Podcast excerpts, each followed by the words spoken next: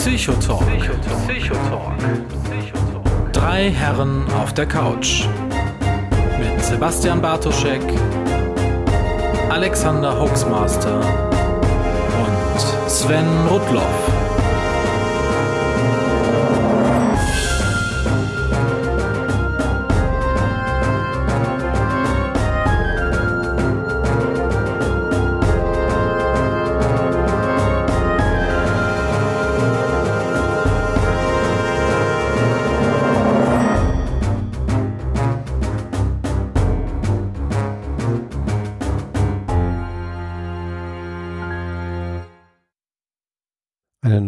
Wunderschönen guten Abend. Äh, hier ist ja wieder mal der Psychotalk mit äh, drei Psychologen an drei Orten in drei unterschiedlichen Jobs, äh, unter anderem mit Herrn Dr. Sebastian Bartoschek in Herne. Hallo ins Ruhrgebiet. Hallo, ein herzliches und heute passt es so gut wie noch nie, ein herzliches Glück auf von meiner Seite zu dieser Psychotalk-Folge zum Thema Glück und Entspanntheit. Und ich gebe weiter mit meinem Gruß nach Hamburg zum einzigartigen, zum einzigen Hoaxmaster Alexander Waschkau einen wunderschönen guten Abend. Ich bin immer wieder begeistert, Sebastian, wie, wie du mich überhöhen kannst mit wenigen Worten. Das äh, macht mir mein persönliches großes Glück. Allein deshalb mache ich gerne den Psychotalk. Und äh, aus dem, äh, jetzt pass auf, an der, über, an der Einleitung habe ich Wochen gearbeitet. Aus dem Pandemonium der Pandemie meldet sich zudem. Oh, oh, oh. Ich, ich lasse das mal einen Moment wirken. Meldet sich zudem aus äh, dem, ja, ähm, ja, wie sage ich denn? Rheinischen? Hot, ja. Hotspot, aus dem rheinischen, rheinischen, rheinischen Hotspot. Hotspot. Da, wo das, da, wo das Leben brummt im Rheinland, nämlich aus Düsseldorf, ist nochmal der Sven Rudloff dabei. Schönen guten Abend. Ich glaube, dem wird unser Gast später aus Köln widersprechen. das war schon gut so angelegt, ne? Ja. Sehr schön. Ja, ähm, wir setzen, wir, wir, wir setzen unser Katastrophenjahr, wir, wir setzen einen Kontrapunkt in unserem Katastrophenjahr wie wir bei der letzten mhm. Sendung gesagt haben, äh, erste Sendung des Jahres. Ähm, zum Thema Klimakatastrophe, zweite Sendung des Jahres zum Thema Pandemie, jetzt dritte Sendung des Jahres Glück und Gelassenheit. Ähm, ja, eure, äh, eure, eure Couch-Psychotherapeuten. Du, du wolltest eigentlich noch zum Ende des Jahres noch was zu, zum Thema Wirtschaft dann machen. Hast ja, wir, wir haben noch, geplant, wir, ne? wir, haben noch kein offizielles Thema für, für die Sendung irgendwie im November und äh, wir haben schon einen Termin, aber ähm, äh, ich habe dann gescherzt, ja, Weltwirtschaftskrise oder so, aber gucken wir mal, was dann irgendwie ansteht. Bleiben wir doch gelassen und blicken positiv ja, in die Zukunft, oder? Genau. Wie geht's uns denn so in der Pandemie im Moment? Also äh, ich, äh, ich, ich weiß, Alexander hat nachgezählt, ich könnte es nicht sagen. Also ich äh, war tatsächlich seit äh, äh, 13. März äh, bis jetzt einen Tag im Büro. Ähm, mhm tatsächlich da gewesen. Ich bin auch nur im Büro mal vorbeigehuscht, weil ähm, eine Kollegin aus dem erweiterten Team äh, ihren Ausstand gegeben hat. Also nicht im Büro, weil mh, auch wieder ne, Corona-Regeln. Ähm, aber ähm, haben wir uns dann zumindest irgendwie mit ein paar Kollegen dann irgendwie draußen getroffen und äh, in der Nähe von unserem Büro. Und äh, da bin ich dann einmal, habe ich dann doch die Gelegenheit ergriffen, in den Arbeitsplatz zu gehen und irgendwie an die eine oder andere Unterlage mal dran zu gehen. Aber tatsächlich, ich meine, jetzt haben wir August, Mitte März. Ähm, ja, es geht weiter so im Homeoffice. Im Moment halt mit Kita-Unterstützung. Die in der Pre-Show haben es mitbekommen. Äh, meine kleine Tochter hatte einen kleinen Gastauftritt. Ähm, mhm. Die ist momentan wieder versorgt nach den Sommerferien. Äh, mal gucken, wie lange jetzt mit der zweiten Welle. Ist bei euch schon ja. wieder angelaufen, Kita, oder? Mhm, genau. Ja, unsere, unsere Kita macht jeweils äh, die erste oder die zweite Hälfte von den Sommerferien NRW äh, Pause ah. und dieses Jahr war die erste Hälfte dran. Insofern waren wir da dann halt im, im Urlaub und haben Pause gemacht und ähm, genau, und äh, die ist jetzt äh, schon wieder dabei. Ah, Aber wie du schon sagst, wenn. Jetzt wieder los. Mhm. Ja. Äh, ja, ich also Psychologen lieben ja Statistiken. Insofern habe ich äh, eine laufende Statistik und bin heute tatsächlich den 150. Tag in Folge nicht in meinem Büro vor Ort gewesen. Ähm, das finde ich selber gerade ziemlich ähm, beeindruckend, wenn ich ehrlich bin. Und, und noch beeindruckender ist, was wir in der Zeit ne, arbeitstechnisch gestemmt haben. Mhm. Das interessiert jetzt hier keinen, aber es ist erstaunlich, wie gut man tatsächlich unter diesen Bedingungen auch arbeiten kann. Sehr wohl, aber trotzdem, wir haben ja schon in der letzten mhm. Episode über Zoom-Fatigue gesprochen, also die Müdigkeit bei vielen Videosequenzen und, und Videokonferenzen und dass das doch auch anstrengender ist, merke ich nach wie vor. Aber man kann trotzdem effizient arbeiten. Das ist schon interessant. Und ich bin nächste Woche so als kleine Fußnote tatsächlich, wäre ich, wenn alles normal wäre, in, in Berkeley auf einer PhD Summer School. Da habe ich mich beworben und wäre auch angenommen worden. Habe jetzt auch ein Stipendium gekriegt. Super. Aber werde jetzt einfach nachts bei mir in der Küche sitzen und virtuell an der Veranstaltung teilnehmen. Mhm. Ähm, das ist ein bisschen, wenig, bisschen weniger sexy, als dann ja. noch im Anschluss mit dem Auto über die Golden Gate Bridge zu fahren. Aber so ist das manchmal. Aber mhm. die Inhalte sind natürlich gut und ich freue mich sehr, dass die mich da äh, dran teilnehmen lassen. Das ist schon gar nicht so schlecht. Mhm. Insofern bei mir alles gut. Äh, ich habe ja auch eine wunderbare Frau und wir stabilisieren uns glücklicherweise zu Hause gegenseitig. Ähm, also noch komme ich mit der Pandemie auch nach 150 Tagen ganz gut klar, wenn ich ganz ehrlich bin. Ja, ich glaube, ich bin dann immer derjenige hier im Bunde, der unter dieser Pandemie irgendwie gefühlt am meisten leidet. Ich äh, habe zwar wieder das Büro relativ hochgefahren, wir haben hier so ein Schichtsystem, Hygieneplan, aber das Ganze macht einfach so zu Pandemiezeiten deutlich weniger Spaß als davor. Und ich warte auf den Impfstoff. Hatte mir vorletzte Woche eine kleine Erkältung eingefangen und merkte dann, wie nervös ich wurde weil oh, es ja. eine Erkältung ist und man dann, dann doch Symptome bei sich checkt und dreimal am Tag Fieber misst und dann alle möglichen Internetquellen bemüht, was man nicht tun sollte. Und nachdem man das getan hat, dann mit dem Arzt telefoniert, der sagt, wenn Sie erkältet sind, haben Sie kein Corona, brauchen Sie auch nicht vorbeikommen. ja. Gut, Gut das kann man Bescheid. eleganter formulieren. Aber ja. Ja. Aber das ist, äh, in Statistik gerechnet, das zweite Mal, dass ich den Psychotalk aus der Corona-Situation herausmache bei mir, mhm. wenn ich richtig gezählt ja. habe.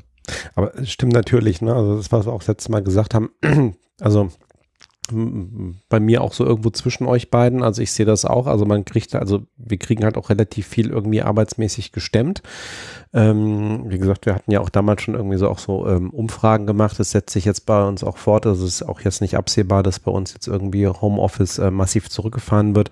Wir hatten den Kollegen dann irgendwann dann schon mal vor dem Sommer gesagt, also passt auf, also bis, also auch international bis 1. September größenordnungsmäßig braucht ihr euch sowieso irgendwie keine Gedanken zu machen, weil ähm, wir warten mal, was irgendwie nach dem Sommer passiert.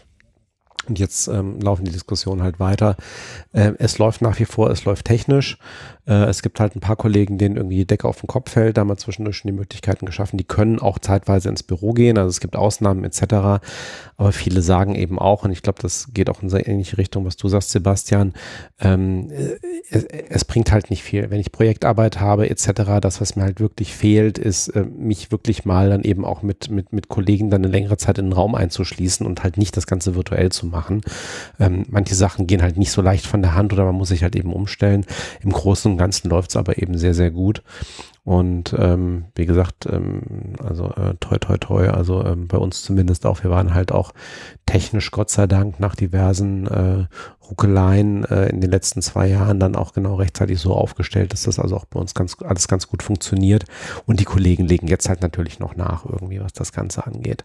Ähm, Im Gegenteil, ich sehe es auch so ein bisschen generell bei Unternehmen am Anfang habe ich so gedacht, oh, guck mal. Oder man hat es auch so mitgekriegt, wir hatten so ein bisschen so einen Vorsprung auch mal so für dem einen oder anderen, der gesagt, na, bei uns knirscht schon ganz schön, allein von der technischen Seite her, das irgendwie machbar, äh, handelbar zu machen. Ähm, da haben sehr viele, glaube ich, relativ, in relativ kurzer Zeit ziemlich schnell aufgeholt ähm, und haben dann nochmal reingebuttert. Und ich weiß auch, dass natürlich irgendwie dann Anbieter wie Microsoft etc., die haben natürlich irgendwie geackert wie sonst was, dass ihre Teams-Server und was weiß ich alles da irgendwie laufen und dass die auch dann irgendwelche Funktionen, das hat man ja auch gemerkt, die dann bei Zoom irgendwie oder bei anderen ähm, Konkurrenzprodukten dann irgendwie einen großen Zuspruch gefunden haben, dass die da nachlegen. Äh, was, was jetzt demnächst kommen wird, weiß ich, ist irgendwie so ein, so ein ähm, Auditoriumsmodus. Das heißt, wenn du dann so in der Videokonferenz drin bist, dann siehst du halt jetzt nicht irgendwie neun oder zwanzig oder dreißig kleine Bildchen irgendwie von den Kollegen mit ihren jeweiligen Hintergründen, sondern die werden dann quasi irgendwie dann alle so virtuell dann so wie in so einen Hörsaal reingesetzt. Cool. Und, äh, diejenigen, die es halt getestet haben, sagen schon auch wieder rein psychologisch, das ist ja auch der Sinn der ganzen Geschichte, das ist halt was anderes. Ne? Es ist nicht mehr so ablenkend, du hast, es hat wirklich ein Stückchen mehr dran an. Da sitzen halt jetzt die 20 Kollegen vor mir und du bist jetzt nicht ständig davon abgelenkt, dass der bei, dem einen halt was weiß ich, was im Hintergrund passiert und oder dass der halt den und den Hintergrund eingeschaltet hat. Und ähm, solche Sachen passieren halt. Und ähm, äh, ich bin ja nach wie vor bei uns auch in der ähm, Coronavirus Taskforce, was eben tatsächlich auch Maßnahmen und Kommunikation angeht. Und ähm, ja, jetzt mal gucken. Also, aber es, es läuft im Großen und Ganzen. Dann, dann hätte ich aber auch gerne so einen Hallknopf, dass du dann auch dann wie so von der Kanzel drehen kannst, dass das dann auch, ja, weißt du, das, das fände ich dann sehr schön für solche Veranstaltungen. Sehr schön. Ähm, ja, ich kann, ich kann vielleicht einfach sagen, wenn wir bei dem Thema sind, so aus der Implementierungswissenschaft, das ist ja das Thema, wo ich jetzt seit drei Jahren dran rumforsche. Ähm, da ist immer die Frage, was gibt's für Barrieren äh, für neue Technologien? Bei mhm. mir ist es ja die, die Telemedizin, die Gesundheitsversorgung, ja. aber das ist natürlich genauso analog jetzt auf das Homeoffice auch zu beziehen, mhm. auf die Lehre an der Universität. Ähm, äh, natürlich so ein Katalysator wie eine potenziell tödliche Erkrankung ähm, hilft natürlich extrem gut, solche Barrieren zu überwinden und Vorbehalte auch auszuräumen. Es ist ja gar nicht so, dass die Technik, die Schwierigkeiten mit, mit Breitband und so sind bekannt in Deutschland. Da sind wir mhm. immer noch nicht gut oder so gut aufgestellt wie andere Länder.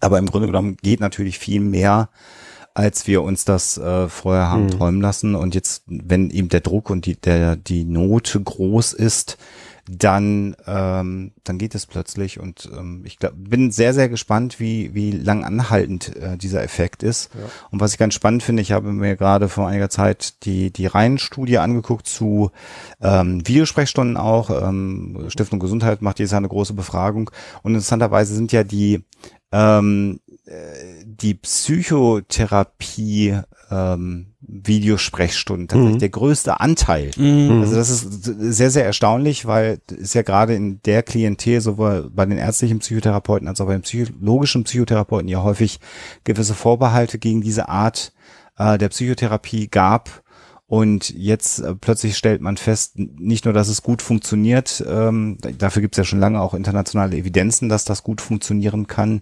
sondern es ist ja fast eine Notwendigkeit, denn für einige ähm, äh, Angstpatienten oder auch Depressionspatienten ist es halt immer wichtig gewesen, dass die Therapie weitergehen kann.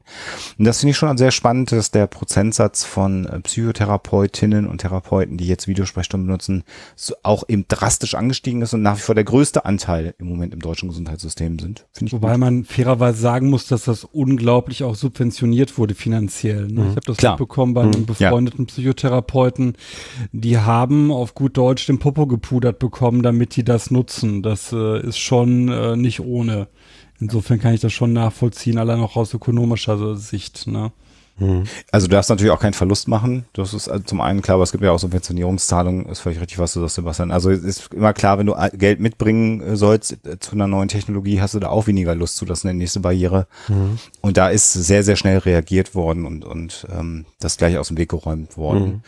Wie gesagt, mal, mal schauen, äh, wann auch immer geimpft wird, wann auch immer mehr Normalität eintritt, wie, wie anhaltend äh, diese Effekte sind.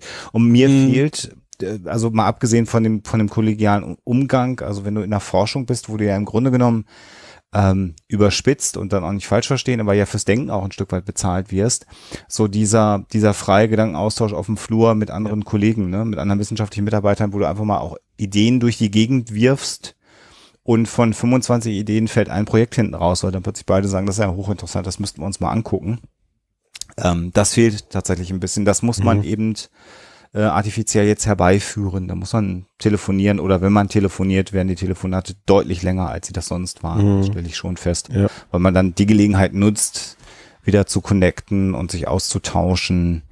Ähm, also das, das fehlt natürlich schon. Ja, man muss, man muss, man muss andere Anlässe schaffen. Ne? Man merkt halt irgendwie, ähm, ähm, dann doch was, was eben dauerhaft fehlt. Und das, ähm, wir haben auch bei uns, wie, wie viele andere Unternehmen auch, also parallel zu ähm, äh, der Umgang mit der aktuellen Situation natürlich die Frage, okay, ähm, New Normal, was bleibt oder New Way of Working, also ähm, weil ich glaube, es ist allen klar, ähm, also zumindest bei uns sieht so aus, äh, wir werden äh, zumindest in den Funktionen, wo es, äh, es eben möglich ist, mit Sicherheit nicht mehr auf irgendwie äh, äh, für viele Kollegen vier, fünf Tage Präsenz im Büro irgendwie zurückgehen, weil alle mittlerweile sagen, ähm, wozu? Ja, äh, mit welchem Gesamtbenefit, das ist glaube ich auch nochmal ein Thema später für die Sendung, Thema Work-Life-Balance, ähm, sondern äh, weil man halt sagt, okay, im Zweifelsfall reichen halt irgendwie auch mal zwei Tage die Woche im Büro, aber dann brauchen wir dann eben auch, äh, dann verändert sich eben auch die Arbeit im Büro, weil für die kurze Abstimmung mache ich es halt nicht, nicht unbedingt, sondern dann ist es dann eben mal wirklich das Kreative oder der Austausch an der Stelle, ähm, um wirklich dann eben auch mal persönlich mit Kollegen irgendwie, mit mehreren Kollegen vielleicht dann auch in einem Raum zu sitzen und ein bisschen an was zu arbeiten zusammen, was halt nicht virtuell ist. Ähm, und, und ähnliche Mustern, was das dann eben auch mit unseren äh, ähm, wirklich mit unserer Arbeitswelt macht und dem wir dann eben auch Büros ausgestattet sind. Weil wir haben, also bei uns ist das konkrete Problem in der aktuellen Situation, wir haben zwar viel Bürofläche, wir haben aber eigentlich nicht genug äh, Besprechungsräume, die in der aktuellen Situation äh, unter Corona-Hygienemaßnahmen von einer mhm. in Anführungsstrichen größeren Anzahl an Leuten genutzt werden könnten. Ja, also ja, ich glaube, also äh, max, maximal kriegst du halt irgendwie sag jetzt mal, zehn Personen in einen Raum rein.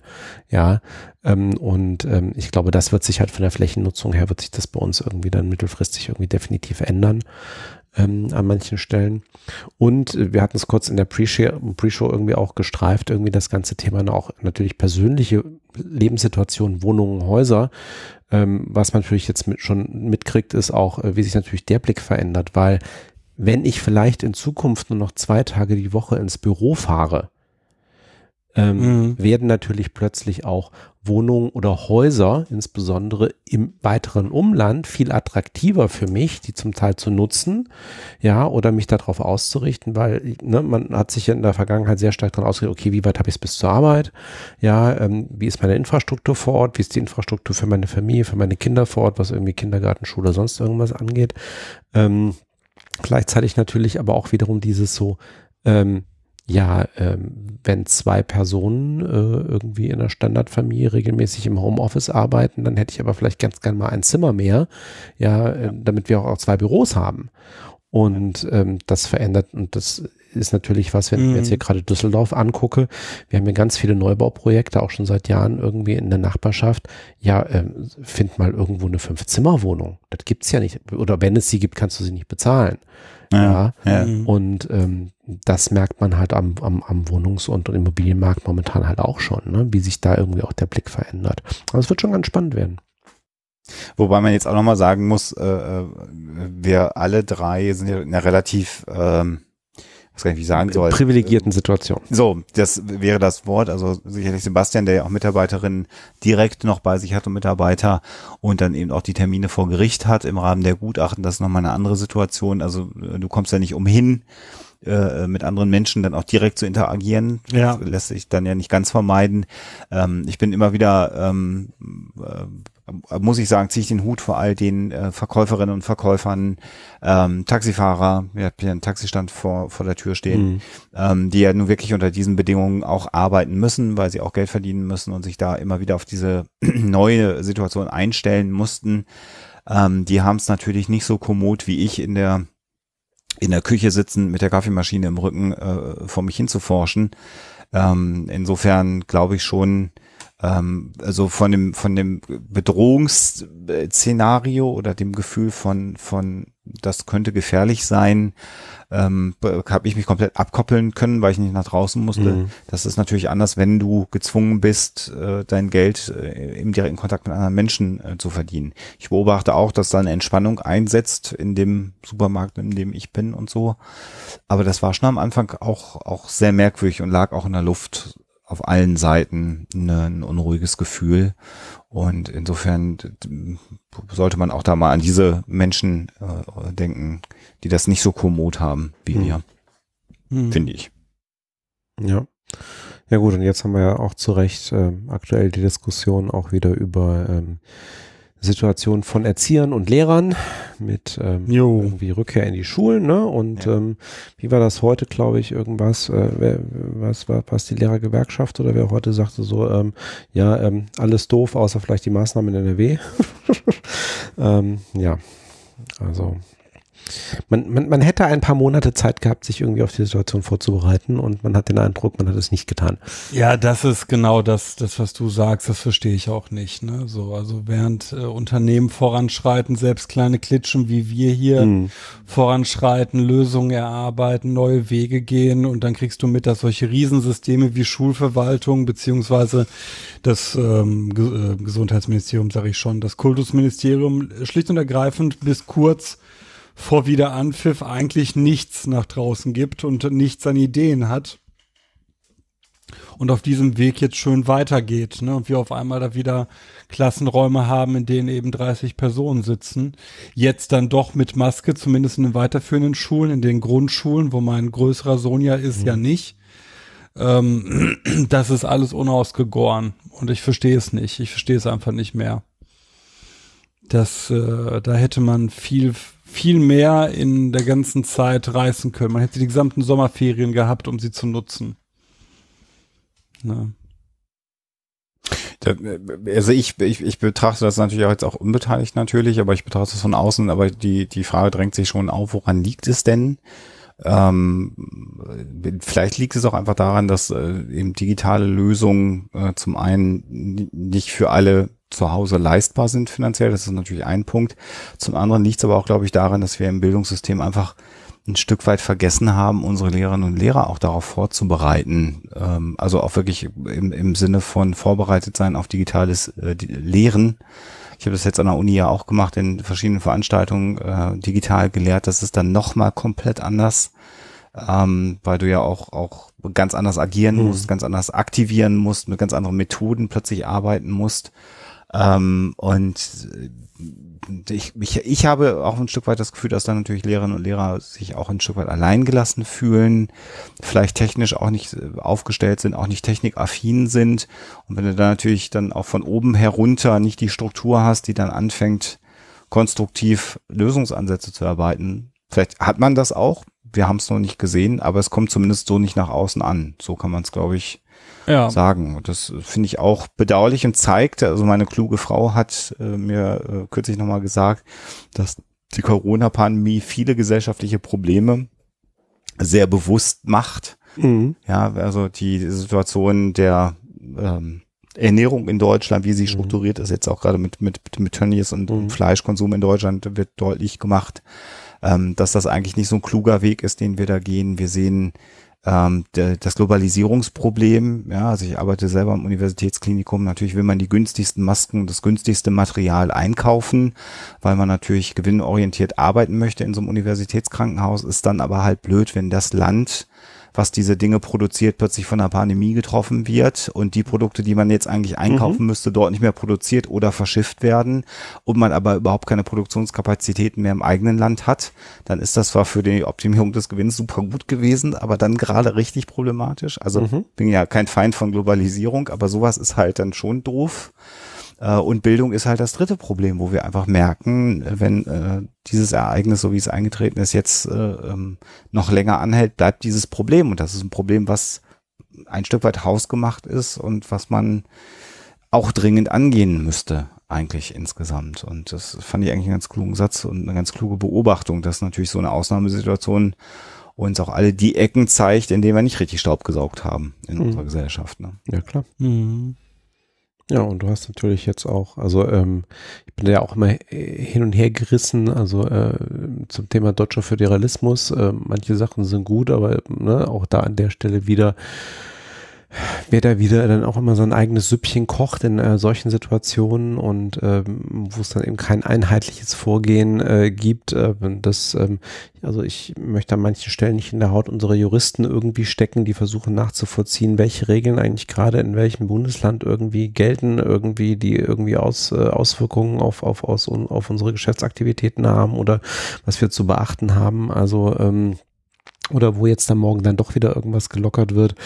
Ähm, das ähm, macht es eben auch an vielen Stellen unnötig schwierig und eben auch genau wieder mit dem Blick auf die ähm, auf die Kultusminister auch das Vorgehen dann irgendwie in Richtung ähm, ähm, äh, sei es Kitas, sei es Schulen irgendwie, ja, macht's ja, erfüllt mich nicht unbedingt mit besonderem Vertrauen. Ja, und dann gibt's ja noch irgendwie solche Themen wie ähm, dann die äh, äh, Schwanznasen in der Deutschen Bahn oder sowas und wo man sagt, da können wir nichts machen. Ich habe ganz überrascht zur Kenntnis genommen, gestern mit einer Karte, dass gar nicht alle Bundesländer überhaupt Verstöße gegen die Mund-Nasenschutzpflicht ahnden. Hm. Ja, ja. Das, das, Das haben wir gar nicht Höchst bewusst. unterschiedlich. Ja, ja. Das macht ja mal so gar keinen Sinn bei denen. Das sind vor allem ostdeutsche Bundesländer.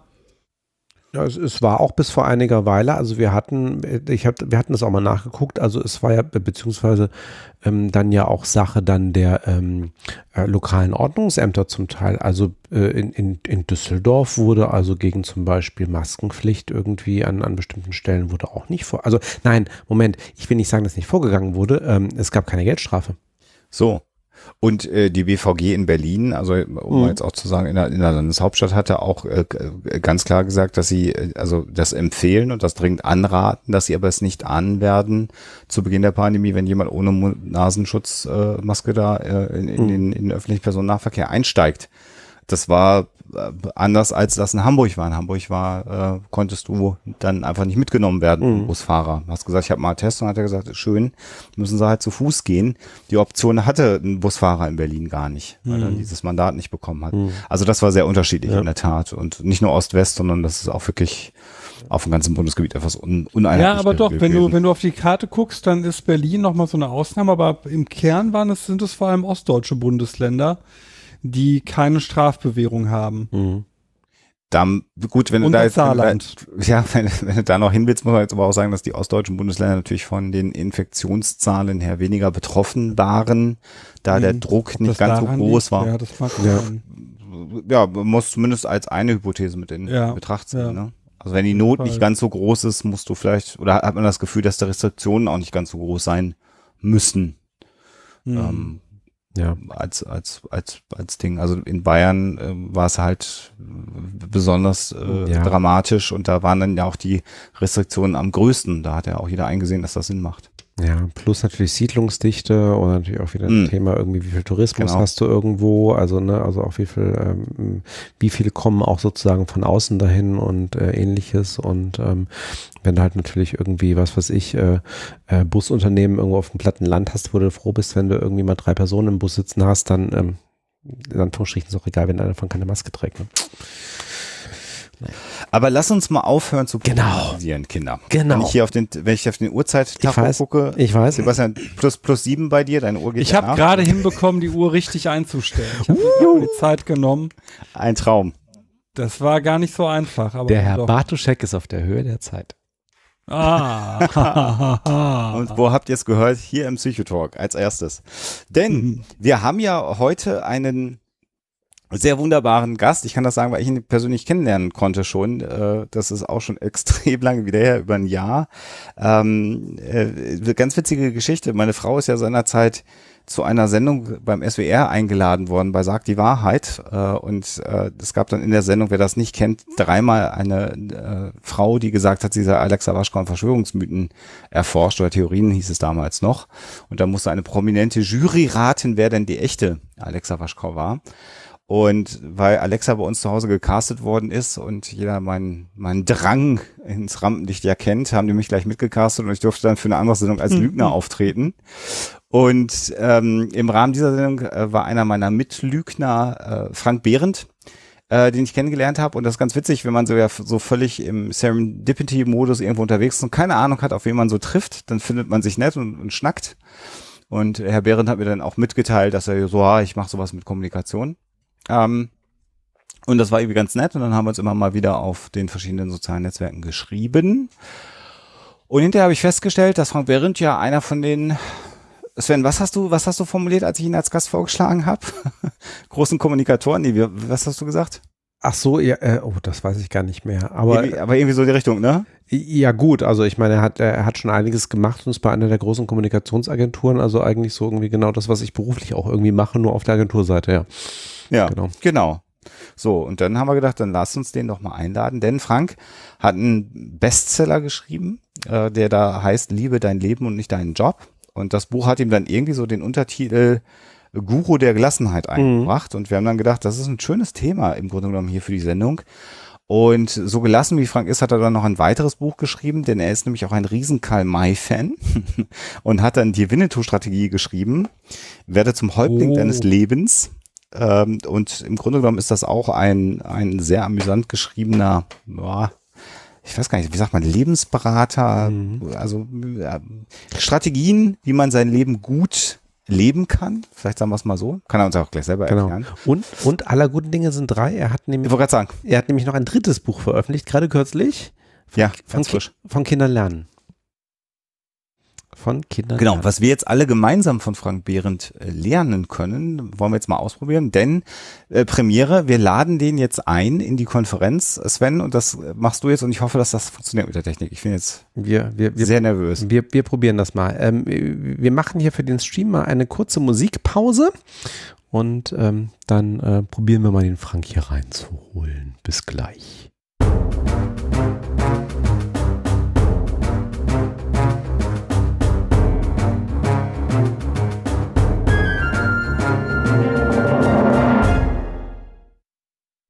Du, es ist, mir ist alles recht. Ich bin ja entspannt. Also wenn ich nicht entspannt bin, wer das Berühmte letzte Sätze, mir ist alles recht. Ja, natürlich, mir ist alles egal. Hauptsache ihr sprecht über mich, dann ist es egal. Ach, sehr schön. Ja, das hat wunderbar geklappt mit der Technik. Ähm, ja, ähm, herzlich willkommen. Ähm, Frank Behrendt äh, ja, in der Leitung äh, hat uns schon fleißig zugehört im Vorfeld, wie wir irgendwie über äh, das Pandemonium irgendwie geredet haben. das stimmt. Genau. Ähm, ja, wir haben gerade schon festgestellt, du sitzt nicht irgendwie bei einem, bei einem netten Getränk auf der Terrasse, sondern im Arbeitszimmer und ähm, hast, hast die Familie zum Stillschweigen verdonnert. Das stimmt. Also erstmal schön, dass ich da sein darf. Ich finde das ganz toll und vielen Dank für die Einladung. Und es ist mir eine große Freude, weil meine Frau sagt immer, du musst mal zum Psychologen, jetzt bin ich gerade bei drei. Das ist also eigentlich das, was immer schon mal vorkommen sollte. Und äh, ich glaube, meine Frau hört am allerbegeistertsten zu und sagt, hoffentlich grillen die Burschen den alten Schwätzer mal ordentlich. Also insofern ich bin mal Kriegen wir gespannt, den- was passiert. Kriegen wir dem Frank einen Ticken lauter, Sven? Ich weiß nicht, ob der, also nach außen hin auf jeden Fall. Für uns äh, weiß ich nicht, ob Frank sich selber ein bisschen lauter machen kann, aber da, Wir gucken mal. Ich bin, glaube ich, jetzt auf der höchsten Lautstärkestufe. Ja. ja. Du hast so ein Kabelmikro, ist ne? so. Ja, genau. Das, Vielleicht kannst du das, das Mikro noch ein Stück noch zum Mund führen. Dann hast du eine unfassbar unbequeme Haltung, aber bist vielleicht Ja. ein bisschen lauter. Also jetzt, jetzt wäre ich ganz dicht am Mund, wenn das Oh ja. wirklich- Ah, super. Ja, ja. ja, ja, Ja. super. Na gut. Wir sind ja in einem Alter, wo wir auch nicht mehr so gut hören, Frank. Das ist ja leider Nein. so. Also Aber ihr nicht du.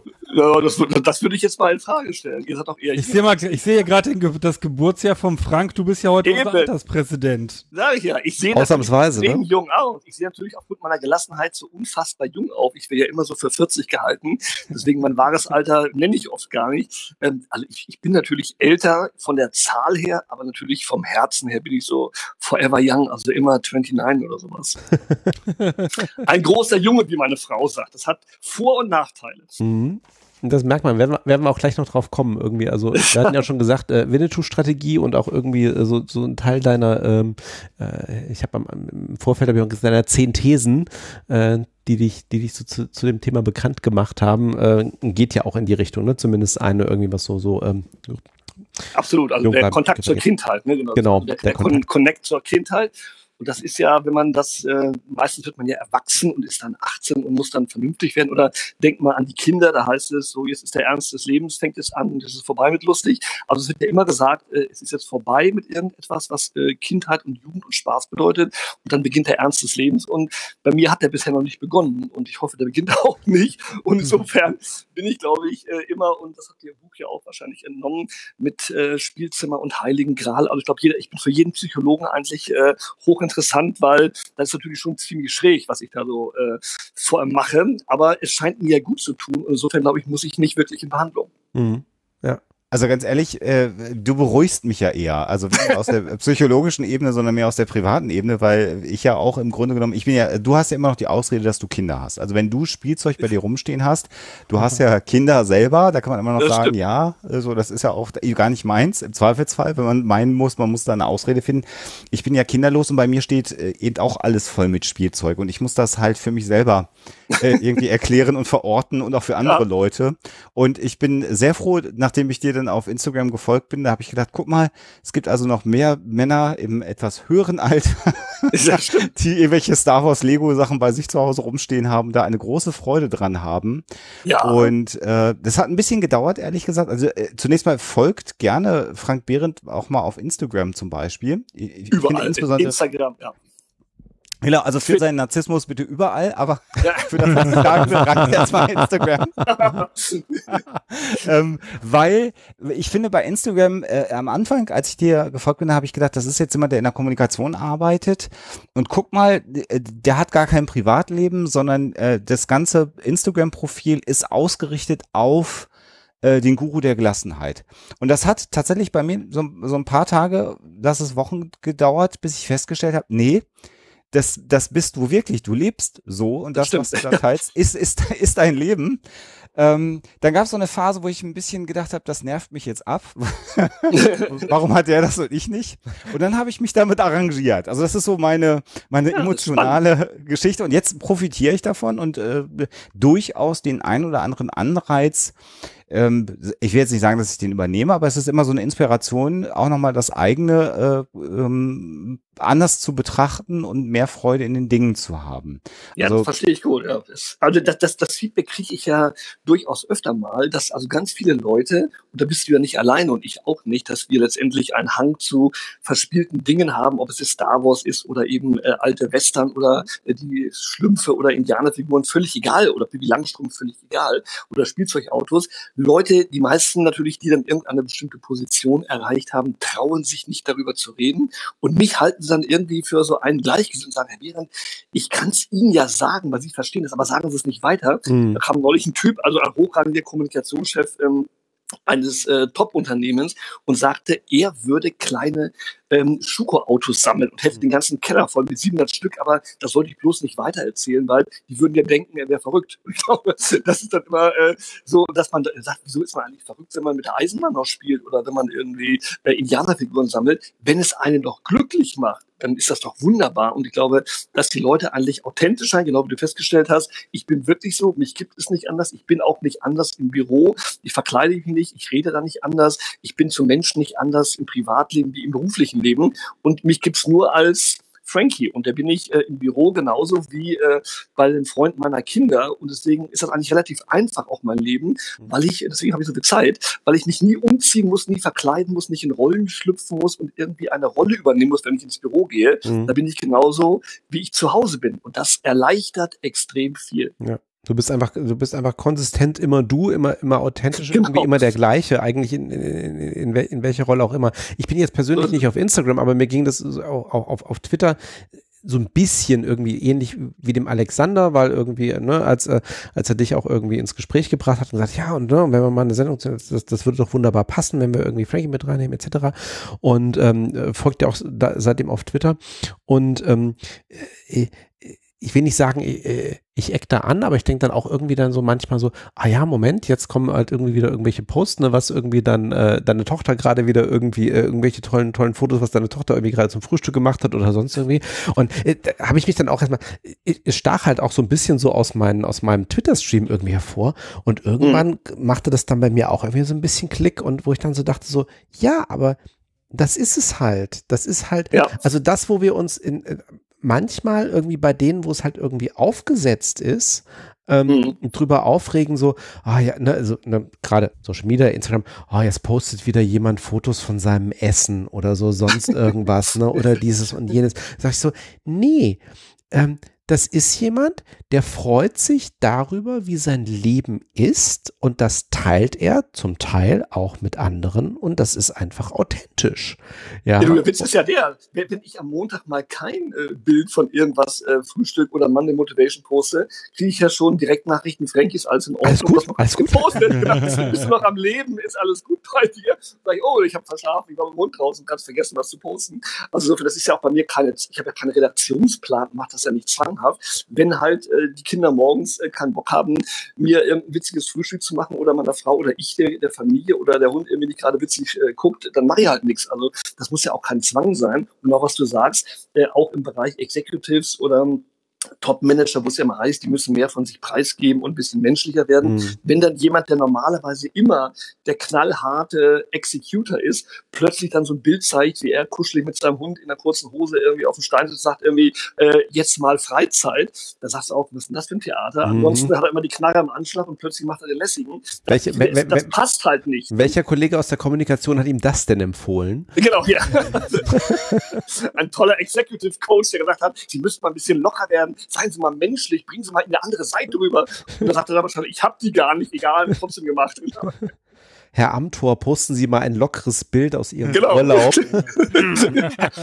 Herr Amtor, nehmen Sie mal die Krawatte ab. Nein, gegen nichts angewachsen. Genau. Mich gibt's nicht ohne.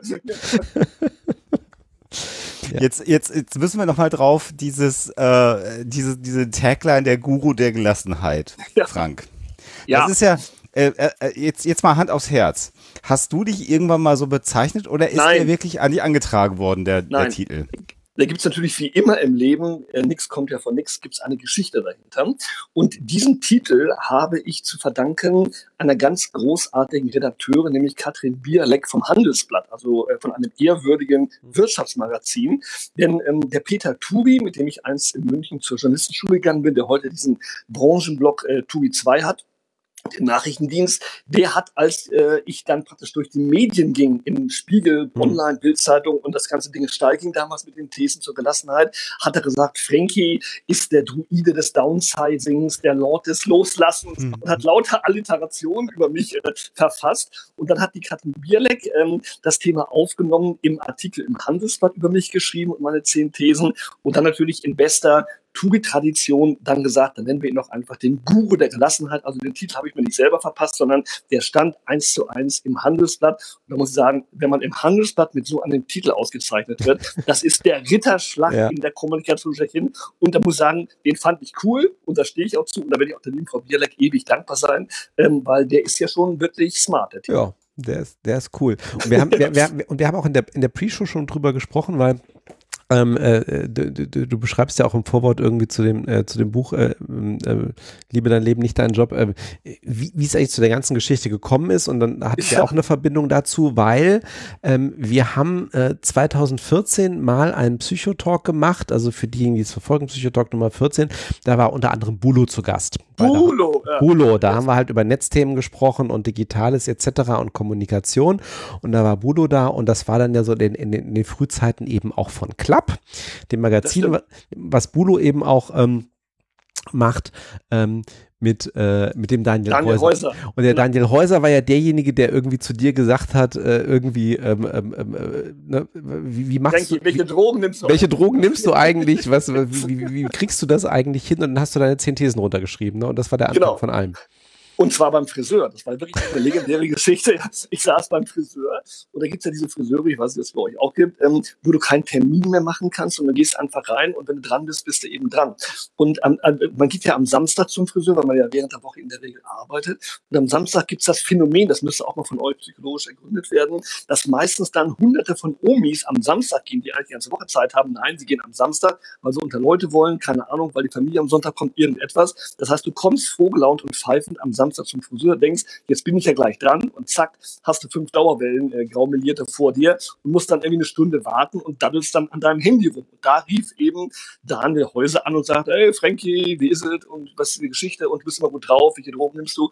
Und da habe ich gesagt, ich nehme keine Drogen, ich mache ein paar Sachen anders. Und da sagt er, schreib doch mal auf. Und da habe ich die beim Friseur bei äh, JP Cut und Color auf der Hauptstraße in Köln-Rodenkirchen ins Handy gehackt Und dann hat er die halt veröffentlicht, sind die steil gegangen und dann wurden die halt millionenfach geklickt. Und äh, das war halt so, one in a lifetime, hast du mal einen Hit gelandet, ähm, ohne dass es in irgendeiner Form strategisch geplant mhm. war als Viral-Hit. Ne? Und das ja. war cool, ja. Genau. Das war ähm, 2015, ne? Genau. Genau. Genau. Fünf Jahre genau. Und dann kam das Buch, weil natürlich klar, wenn du irgend so ein Ding hast und hast Millionen Kontakte, dann kommen natürlich ganz viele Berater und sagen, ich mache dich reich und berühmt und dann schreibt mal diesen Vertrag. und dann habe ich halt gewartet und habe dann eine Agentin mir genommen, weil ich dieses ganze Gewusel und jeder wollte mit dir reden und jeder wollte, ich war ja damals noch Vorstand, ich hatte auch was zu tun ein bisschen. Ähm, und dann hat diese Agentin, und die habe ich auch durch einen Zufall kennengelernt, weil ihre Agentur heißt Rauchzeichen und was ist sie? Winnetou-Fan und liebt Pierre Brice. und insofern habe ich dann mir eine Agentin genommen, wie Hannah Leitgeb, Frau Dr. Hannah Leitgeb, wie ich ein großer Winnetou-Fan. Und ihr habt es ja auch schon vorher gesagt, äh, es gibt ein zweites Buch mit der Winnetou-Strategie. Genau. Logischerweise, das war natürlich ihr Herzensprojekt mit Frankie, ein Buch über Winnetou zu machen. Und die hat dann dieses Buch, äh, auch das erste Buch, eben dann dem Verlag angetragen. Und äh, normalerweise muss man, also wer von euch schon mal ein Buch geschrieben hat, kennt das ja, muss ein Exposé schreiben, jedes Kapitel und so weiter. Ich habe damals, weil ich ein fauler Hund bin, nur eine einzige Seite geschrieben zum ersten Buch. Und mit dieser einen Seite ist sie über die Buchmesse getapert und dann wurde nachts um zwölf in einer Auction die Rechte an diesem Buch versteigert für zigtausende von Euro. Und dann rief sie irgendwann nachts an, äh, etwas Champagner selig und sagte, Frankie, du musst dich jetzt entscheiden. Geld oder Liebe. Und äh, wer mich kennt, weiß, dass ich mich Liebe. immer in meinem Leben für Liebe entscheide. Und bei einem anderen Verlag hätte ich viel mehr Kohle gekriegt, aber hätte ich wahrscheinlich rund um die Uhr äh, wieder sofort abliefern müssen. Und der andere war ein ganz toller Verlagsleiter, der Ralf Markmeier, ein Mensch wie, wie wir, so richtig toller, inhaltlicher, mit dem du mit dem Kanu am See sitzt und du das Leben philosophierst. Da habe ich gesagt, scheiß aufs Geld, äh, hab trotzdem Geld gekriegt, aber ähm, das war dann auch wirklich ein Herzensprojekt und der hat auch das Buch mit zum Erfolg gemacht. Das ist ja aus dem Stand ein Spiegel Spiegel-Bestseller geworden. Passiert ja auch nicht so ein Newcomer, der gar keine Ahnung hat, auch nicht mal eben so. Also das war schon eine heiße Geschichte. Naja gut, jetzt ich muss mal gerade ganz kurz, ganz, ganz kurz Richtung Sebastian sagen. Sebastian, mit, mit Exposés über die Buchmesse äh, laufen, da haben wir ja auch das, unsere Erfahrung gemacht. kennen wir wohl. Ja, ja. das war nicht die Sektlaune am Ende gehabt, aber ja, ja. wir haben das Laufen gehabt. Das haben wir haben das Laufen gemacht. gehabt und wir haben auch vier Exposés weggegeben. Ja, siehst du mal. Aber die Frage ist, da kommt auch was zurück an Bares nee, natür ne? also. Natürlich nicht. oh, nein, nein.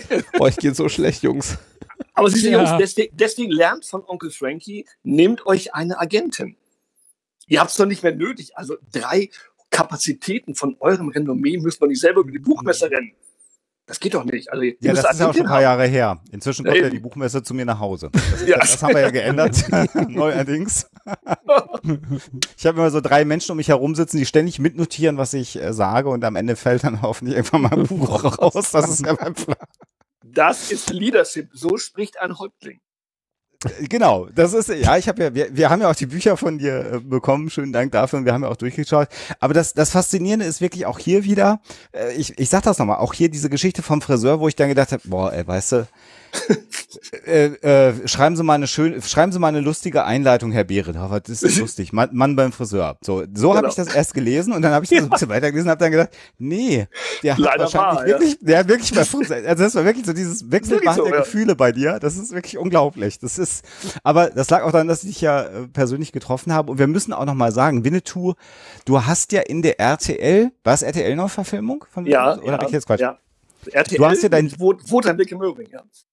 Da hast du einen Dein Geschworenen gespielt, ne? Da habe ich mitgespielt, ja. Da habe ich äh, auch sogar eine Sprechrolle gehabt, habe so richtig Asche gekriegt dafür, also für Komparsenverhältnisse. Aber auch das war so eine typische Geschichte. Und deswegen sage ich ja, die meisten Leute sagen immer, Frankie, du hast dauernd irgendwie Kolumnen und schreibst Bücher. Woher nimmst du die Geschichten? Sag ich, Freunde, weil ich nicht mit Kopfhörern durch die Gegend renne, sondern die Augen und Ohren offen halbe. Und die coolsten Geschichten passieren die im normalen Leben.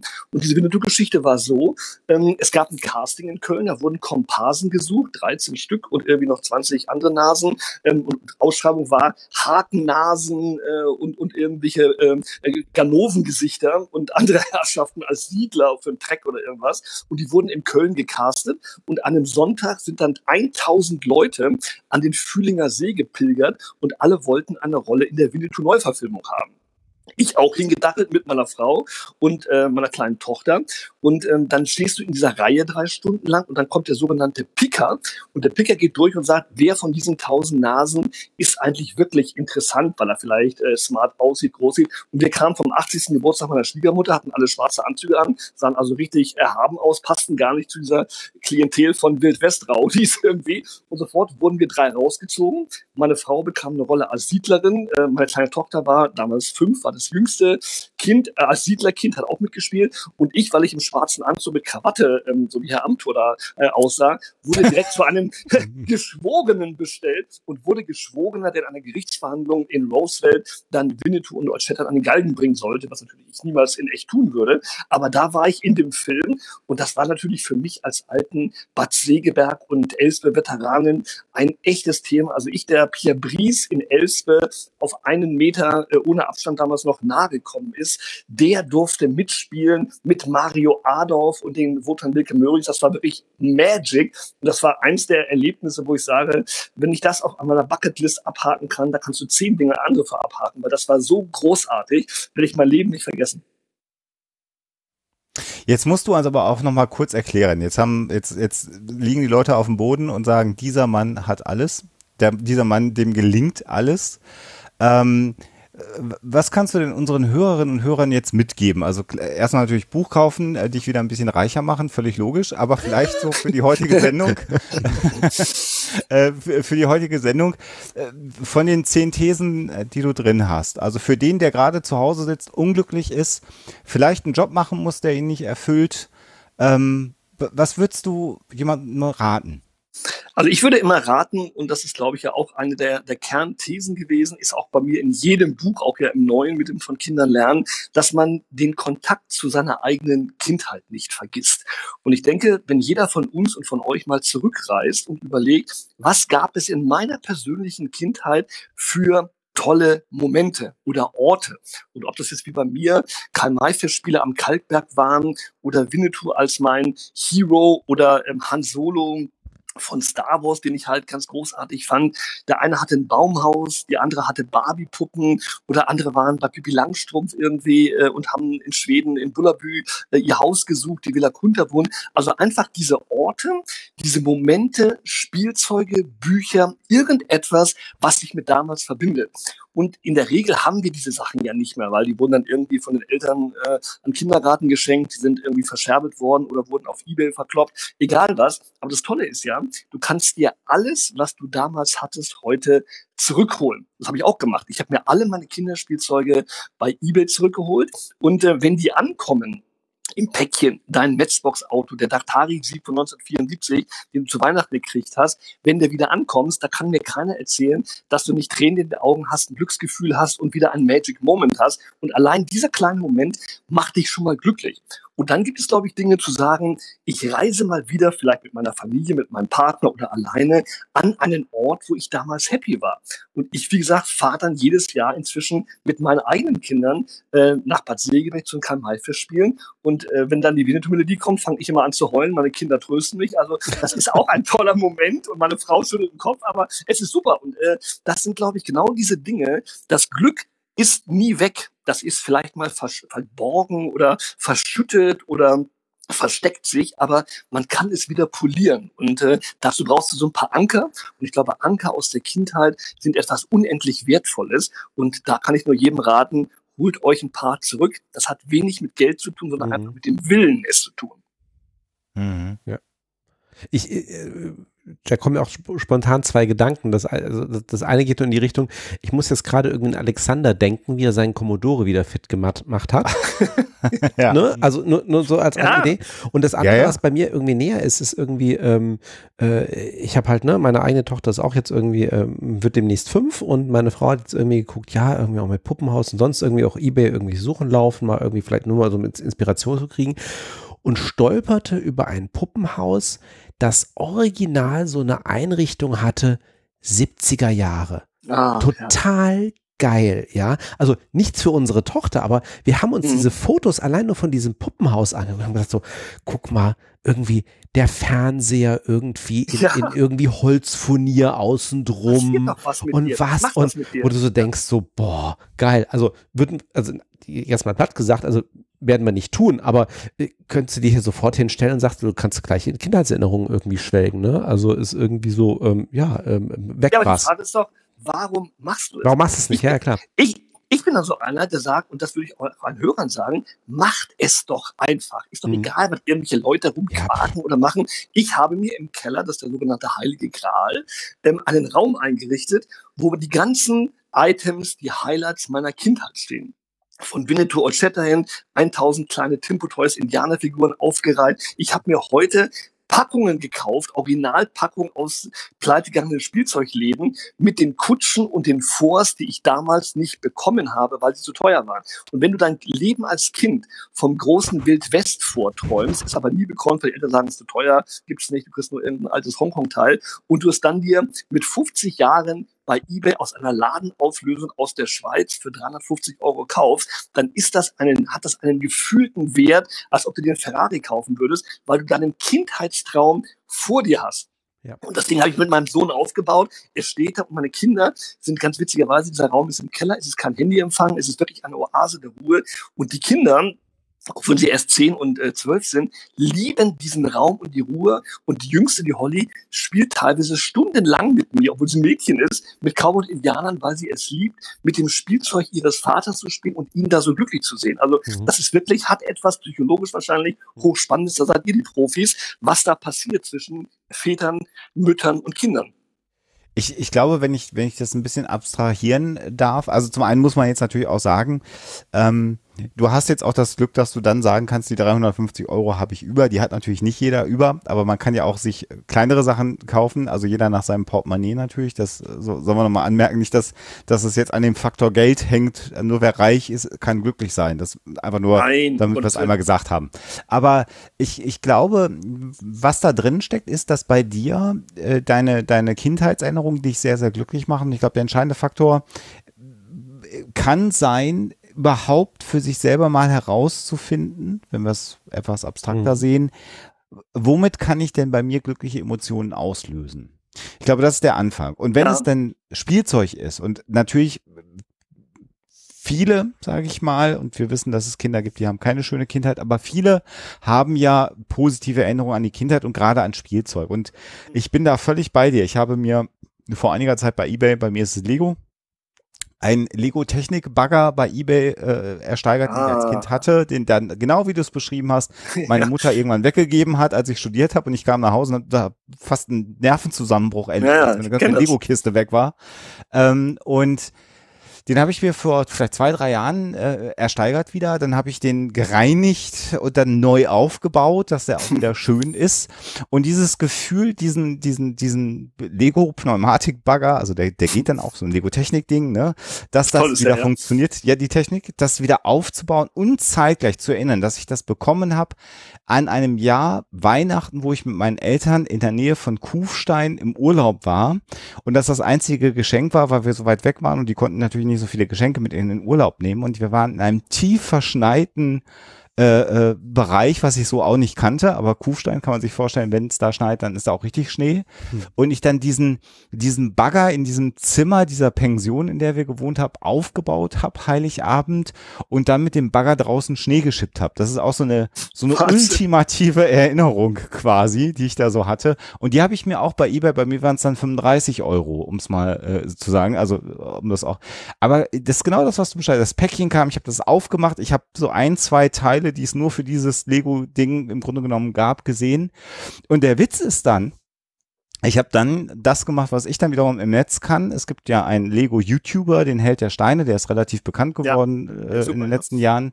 Und ähm, ich war irgendwann in Frankfurt auf einem Vortrag und ich habe ihn vorher dann angeschrieben und habe gesagt, pass mal auf, ich habe den, den Bagger und aus der gleichen Reihe im Prinzip gibt's noch einen Gabelstapler mit Pneumatik. Die alten Modelle, die sind relativ gut in Schuss, soll ich dir die mal vorbeibringen für deinen Lego-Channel? Und dann sagte der, geil, diese uralten Teile hast du doch, bitte, bitte bring mir die vorbei. Dann hat er die ähm, bei sich in seinem YouTube-Kanal vorgestellt und das waren zu dem Zeitpunkt Videos, die so unglaubliche Klickzahlen hatten, weil alle Mhm. Leute, die das gucken, sie gucken sich ja keine Kinder an. Also diesen Lego-Channel, Mhm. das sind ja. Channels, die gucken Menschen wie wir, so äh, Mitte 30, Ende 40. 30, Anfang 40, wie auch immer. Und die sind alle so geturnt, dieses Ding zu sehen und haben dann gesagt, den habe ich im Laden gesehen, ich konnte mir den damals nicht leisten. Also genau das, was du gerade sagst. Und das hat mir dann nochmal einen Kick gegeben, dass ich sozusagen äh, das Glück, so wie du es formuliert hast, nochmal weiterteilen konnte. Und das hat tatsächlich im Grunde genommen gar kein Geld gekostet, sondern ich habe es dann nur Nein. hingebracht und habe gesagt, genau. komm, mach's noch mal ein bisschen größer. Und das fanden sehr viele Leute gut.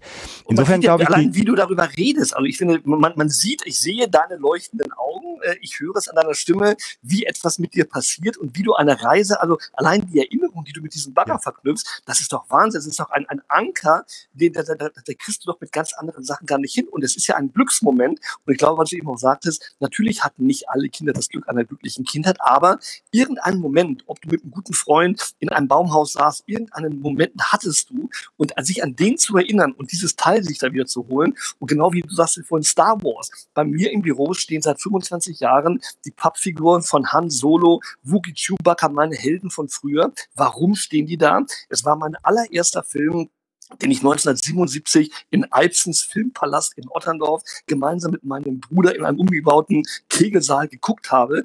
Und uns hat damals Han Solo fasziniert, weil der, den fanden alle Frauen toll. Der, war der cool. war ein Held, der war unangepasst, der war richtig äh, klasse und der war mutig. Und er hatte das schlechteste Equipment mit dem Millennium Falcon. Der hatte äh, übermächtige Gegner mit den Klonkriegern mit den ganzen Darth Vaders, die da rumgehampelt sind und Imperatoren. Aber er hatte keine Angst und hat sie besiegt. Und der Typ steht bei mir als lebensgroße Pappfigur in allen meinen beruflichen Stationen immer hinter meinem Schreibtisch. Und jeder, der reinkommt, sagt, Frankie, warum steht Han Solo da? Sage ich, der steht deswegen da, weil er mich jeden Tag daran erinnert, mutig zu sein. Mhm. Und du hast, egal mit wem du sprichst, mit jedem Bewerber, mit jedem Kunden, mit jedem Kollegen, das Gespräch, wenn die an meinem Glasbüro vorbeikommt, ist immer ein anderes als Hallihallo, wie ist das Wetter? Lass uns über Business reden. Wir reden immer über Star Wars. Und ich habe das dann wieder zu einer Kunstform erhoben, dass ich inzwischen meine Bewerbungsgespräche so geführt habe, dass die erste Frage ist, lass mal überlegen, wen wir einstellen als Mitarbeiter 4.0, Han Solo oder Luke Skywalker. Und dann rede ich mit den Leuten eine Stunde, aus welchen psychologischen Aspekten und welches der best bessere Mitarbeiter wäre. Für mich natürlich Han Solo. Aber das wäre dann hochspannend irgendwo, wenn du mit Leuten darüber resoniert, wie fiktionale Figuren auf ihrer, aufgrund ihrer Anlage von George Lucas und von Spielberg in dem Film letztendlich äh, etwas ausdrücken und was transportiert das auf die Realität. Und deswegen also kann ich nur sagen, solche Anker auch im Büro zu haben, auch in meinem Büro steht mein Spielzeug, meine Cowboys und solche Sachen auf dem Schreibtisch, das hat mir immer extrem geholfen, im Bereich Eisbrecher, Ängste abzubauen, etc. Mhm.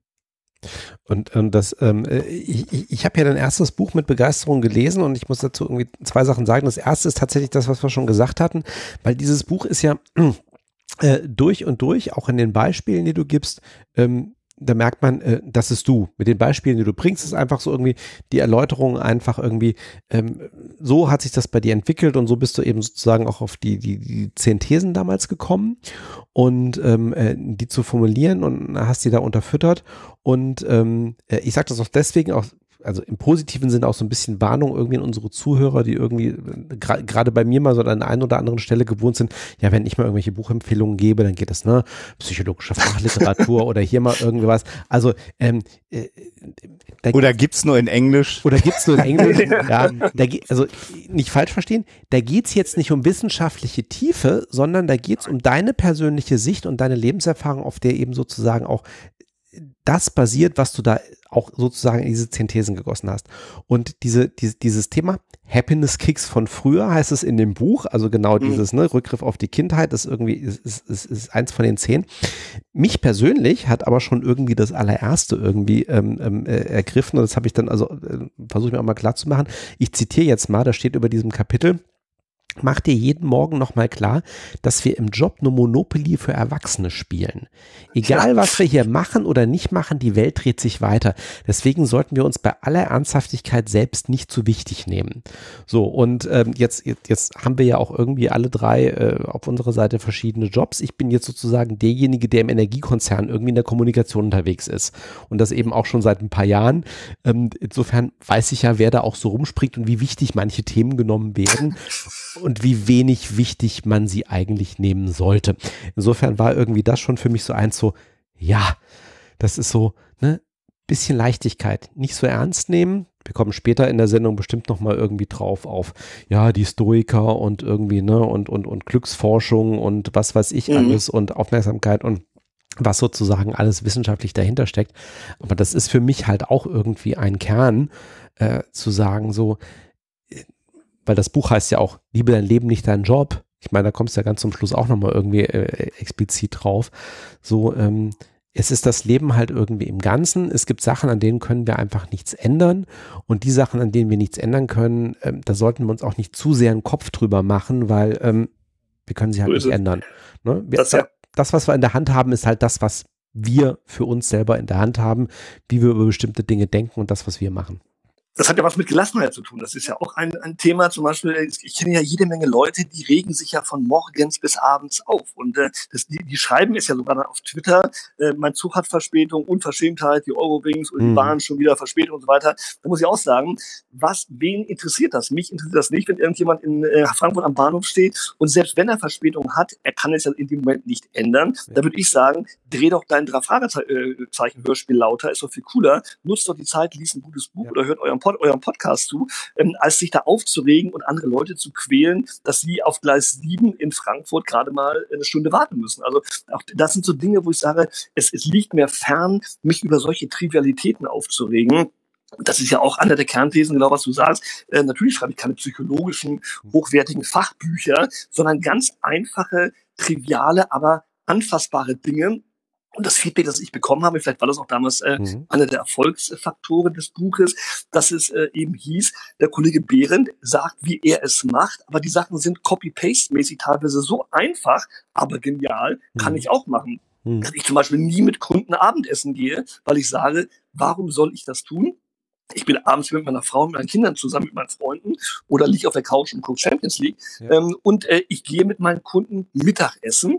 Und es gibt nichts aus meiner Sicht, was man nicht genauso gut mittags besprechen kann wie abends. Warum muss ich bei einem schummrigen Italiener sitzen, wenn ich den ganzen Tag gearbeitet habe, durchgeschwitzt bin und mir irgendwelchen Businesskrempel mhm. anhören? Mhm. Das kann ich doch auch ähm, tagsüber machen. Und äh, inzwischen, als ich dann irgendwann angefangen habe, keine Abendtermine mehr zu machen, habe dann immer Mittagstermin angeboten und nach ein paar Jahren sagten die Leute, Mensch, Herr Bernd, ich muss Ihnen mal Danke sagen, Sie haben uns so viele neue Abende geschenkt, da bin ich Ihnen ganz unerlich dankbar für. Das heißt, die Leute haben sich, äh, wo ich gesagt habe, warum haben Sie es nicht auch gemacht? Ja, das war doch äh, immer so, wir dachten, das wird erwartet, dass man Abendessen geht. Äh, das ist einfach so gekommen, die Leute haben es als Status Quo einfach genommen und ich bin ein großer Freund davon, Dinge in Frage zu stellen. Und äh, das ist ja auch das Thema, was wir ja auch vorhin besprochen haben in eurem Intro, ob das jetzt bei der Pandemie ist, ob das mhm. bei den Schulen ist, ob das in der ganzen Transformation ist digital. Es geht doch darum, dass wir einfach mal Dinge neu denken müssen und auch mal ein weißes Blatt hinlegen müssen. Und da kann ich doch nicht immer so tun, als ob alles im Business immer so war. Homeoffice gleiches Thema. Also ich arbeite schon seit Jahren im ja. Homeoffice. Und, und ich, ich, ich, ich, finde toll, dass du das sagst, weil ich habe nämlich halt heute im, im, Vorfeld dieser Sendung bin ich halt irgendwie auch die zehn Thesen nochmal durchgegangen. Und genau vor dem Hintergrund fiel mir das natürlich auch jetzt nochmal auf, weil einer der Punkte, also glaube ich, der zweite Punkt im Buch ist dann ja auch dieses Thema, dieses, das, das Thema auf Freiräume schaffen. Und das ist auch ja genau eine Sache, die wir jetzt eben auch mit der ganzen Homeoffice-Geschichte und eben auch in der Pandemie eben auch wieder erleben. Ja, wo wir plötzlich irgendwie an manchen Stellen merken, ja, was funktioniert denn auch nicht mehr oder wofür müssen wir, also, also, weil viele, also auch von meinen Kollegen, die sagen, ja, es läuft technisch ganz gut, nur ich merke halt im Homeoffice, ich muss plötzlich ganz andere Grenzen für mich setzen, dass ich halt irgendwie dann immer noch sagen kann, pass auf, das ist Job und das ist Privatleben und da habe ich auch meine eigene Zeit für mich selbst. Oder ich kann jetzt auch nicht acht Stunden irgendwie eine, eine, eine Teams-Konferenz nach der anderen hinter mich bringen. Ich brauche mal Zeit zum Durchatmen, sowohl was den Job angeht, als auch was mich persönlich angeht. Es mhm. funktioniert ja gar nicht anders. Ne? Und das ja. habe ich da halt auch wieder irgendwie entdeckt, wo man sagt, das ist halt dann nochmal eine andere Art von äh, Druck irgendwie auf Freiräume schaffen, die jetzt halt durch die aktuelle Situation kommt. Das Tolle ist ja auch, jeder Mensch hat ja auch, das ist ja das Tolle an der Technologie, diese Geräte haben ja ähm, einen Off-Schalter. Und ähm, wer, wer äh, zwingt uns denn dazu, dass das Ding immer im On-Modus ist? Mhm. Also ich habe zum Beispiel nur ein Beispiel heute Mittag, ich hatte auch heute, glaube ich, sechs äh, Teams-Calls, aber ich mache das Ding dann auch wirklich um zwölf aus, weil was haben wir gemacht? Das ist der Vorteil im Homeoffice, Grill angeschmissen und haben halt mit den Kindern Mittag gegessen am Grill und dann mache ich also das Handy nicht an und da ist einfach ein Break und äh, da macht man einfach mal eine Pause und macht dann weiter, weil das ist ja auch das Schöne auch an den neuen Möglichkeiten. Du kannst auch Arbeitszeiten verschieben. Also ich arbeite zum Beispiel montags morgens äh, gar nicht mehr, sondern erst ab zwölf, weil warum sollte ich mich am Montagmorgens in Stau stellen, wo die größten Staus mhm. sind? Alle, alle haben schlechte Laune, alle sind genervt. Ab mittags hat sich die Lage beruhigt und da arbeite ich lieber am Montagabend länger, aber ich habe einen wunderbaren Morgen im Wald mit meinem Hund, kann die Kinder zur Schule bringen. Also ich finde auch da Arbeit neu zu denken, mhm. Zeitkorridore neu zu denken. Ja. Das hat ja auch der Lock Lockdown gezeigt. Da ist ja ganz viel passiert, auch in den Familien mit den Menschen, natürlich auch Negatives, aber auch ganz viel in Frage stellen, was denn eigentlich vorher ähm, äh, eine Morning- oder Tagesroutine war und muss die eigentlich so sein? Und ich glaube, in vielen Fällen hat sich herausgestellt, die ist modifizierbar und wenn sogar zum Guten. Und, und es ist, und, und es ist akzeptabel und es ist akzeptabler geworden. Das ist nämlich mhm. auch das, was man ja auch merkt, weil wenn ich, also hatte ich jetzt auch selber irgendwie, also ich habe jetzt, hab's jetzt auch nicht mehr anders erwartet, aber wenn du in der aktuellen Situation halt auch sagst so, sorry, aber äh, ich kann morgen leider um 5 Uhr keinen Termin mehr wahrnehmen oder um 4 Uhr keinen Termin mehr wahrnehmen, weil, äh, sorry, ich muss jetzt mal irgendwie meine Tochter von der Kita abholen. Das war auch genau. vor der Pandemie schon mal der Fall. Ja, aber plötzlich ist das irgendwie so auch ein Stück weit Normalität geworden, dass man sagt, ja klar, äh, ist kein Thema, weil wir müssen das alle irgendwie auf die Reihe kriegen. Mhm. Aber ihr sprecht aber ja beide schon aus einer sehr privilegierten ja, ja, ja, ja klar, keine Frage, genau. ne? keine Frage, ja. Also die, die Möglichkeiten, Sachen umzugestalten, Sachen äh, abzusagen, die hat ja nur weiß Gott nicht jeder Arbeitnehmer, ne? Das muss man einfach auch mal sehen. Also mir, mir geht das gerade, äh, versteh mich nicht fra falsch, Frank. Du hast was sehr Sympathisches, aber ich frage mich die ganze Zeit, machst du es dir nicht eigentlich zu einfach? Nee, warum? Weil die also, Ansätze, die du bisher so präsentiert hast oder die bisher so besprochen wurden, eigentlich auf eine absolute Minderheit von Leuten zutreffen. Na, das, das ist ja die Frage, wie du es definierst. Also das sind ja nur Anregungen. Natürlich kann ich ja nur erstmal aus meinem persönlichen Kosmos berichten, weil in ich dem ja, dem ja drin bin. Aber äh, das wirst du im Buch ja auch sehen. Es sind ganz viele Anregungen, wo Freiräume geschaffen werden, die sich jeder in seinem Job nehmen kann. Und zum Beispiel allein das Thema, was wir eben auch hatten, Pausengestaltung. Und jeder hat ja die Zeit, auch mal während seines Arbeitszeits gibt es ja die gesetzlich verordnete Mittagspause. Wann du die nimmst, wo die du nimmst und wie du sie gestaltest, ist dir selbst überlassen. Es gibt in keiner Arbeitsschutzverordnung ist geregelt, wie du deine Pause eins zu eins zu nehmen hast. Und ob du inspirativ dich in der Mittagspause mit einem Buch ähm, auf einer Parkbank sitzt und einfach mal einen neuen Impuls kriegst, das hat nichts mit Frank Behrendt und meinem Leben zu tun, sondern das kann faktisch jeder machen.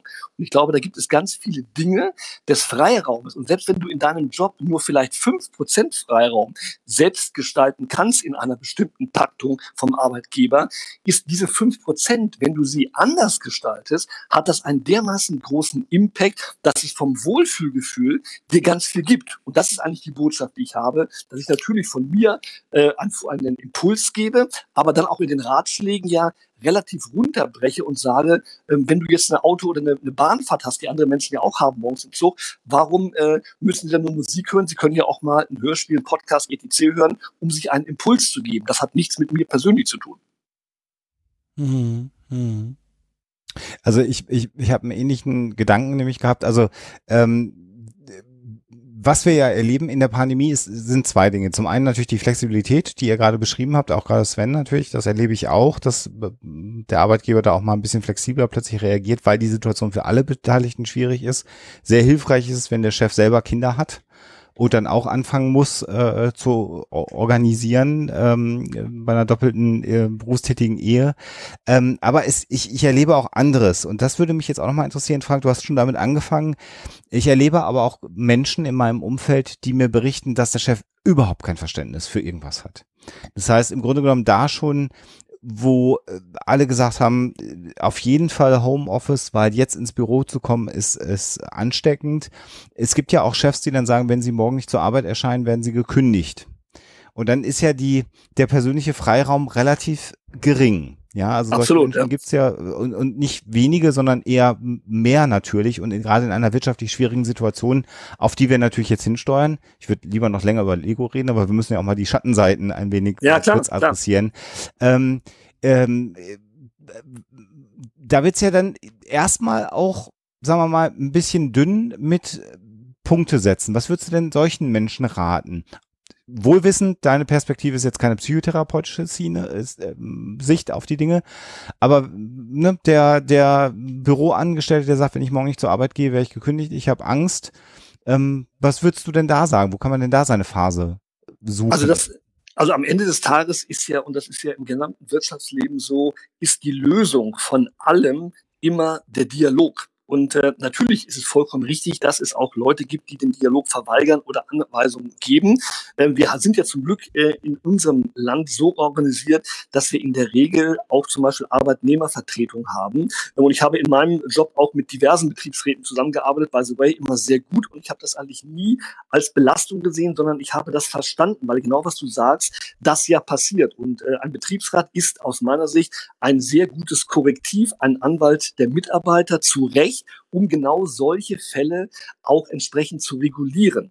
Und wenn du selber als Mitarbeiter, aus welchen Gründen auch immer, bei deinem Chef, bei deinem Vorgesetzten in der Struktur auf Granit äh, beißt, musst du einen Hilfestellung dir holen. Und das kann zum Beispiel eine Arbeitnehmervertretung sein, das kann ein Vertrauensmann sein, Ombudsmann. Es gibt da diverse Geschichten auch über die Gewerkschaften, by the way, organisiert, um diesen Dialog einzuleiten. Und ich sag mal, vor der Pandemie natürlich waren wir in einer anderen Lage. Da hatten wir einen Arbeitgeber, äh, Arbeitnehmermarkt. Da konntest du sagen, wenn der Chef eben ein Knallkopf ist, äh, das gucke ich mir noch ein bisschen an, aber ich kündige innerlich, suche mir einen neuen Job und dann bin ich weg. Jetzt in der Tat bin ich völlig bei dir, ist die Situation eine andere aktuell und auch darauf, wo wir zusteuern, dass natürlich ein Job ein kostbares Gut ist, den schmeißt du nicht mal eben weg und dann sagst du, ich mache mal irgendwas anderes. Also wird es gar nicht anders gehen, als in Teilbereichen auf die Zähne zu beißen. Aber trotzdem würde ich immer sagen, lasst uns versuchen, über Dritte an den Dialog einzusteuern, weil ich sag mal, äh, die Drohung und das Nichtverständnis ähm, ist sicherlich keine Lösung. Aber was wir beobachten, auch in den Umfragen, auch bei kleinen Mittelständlern,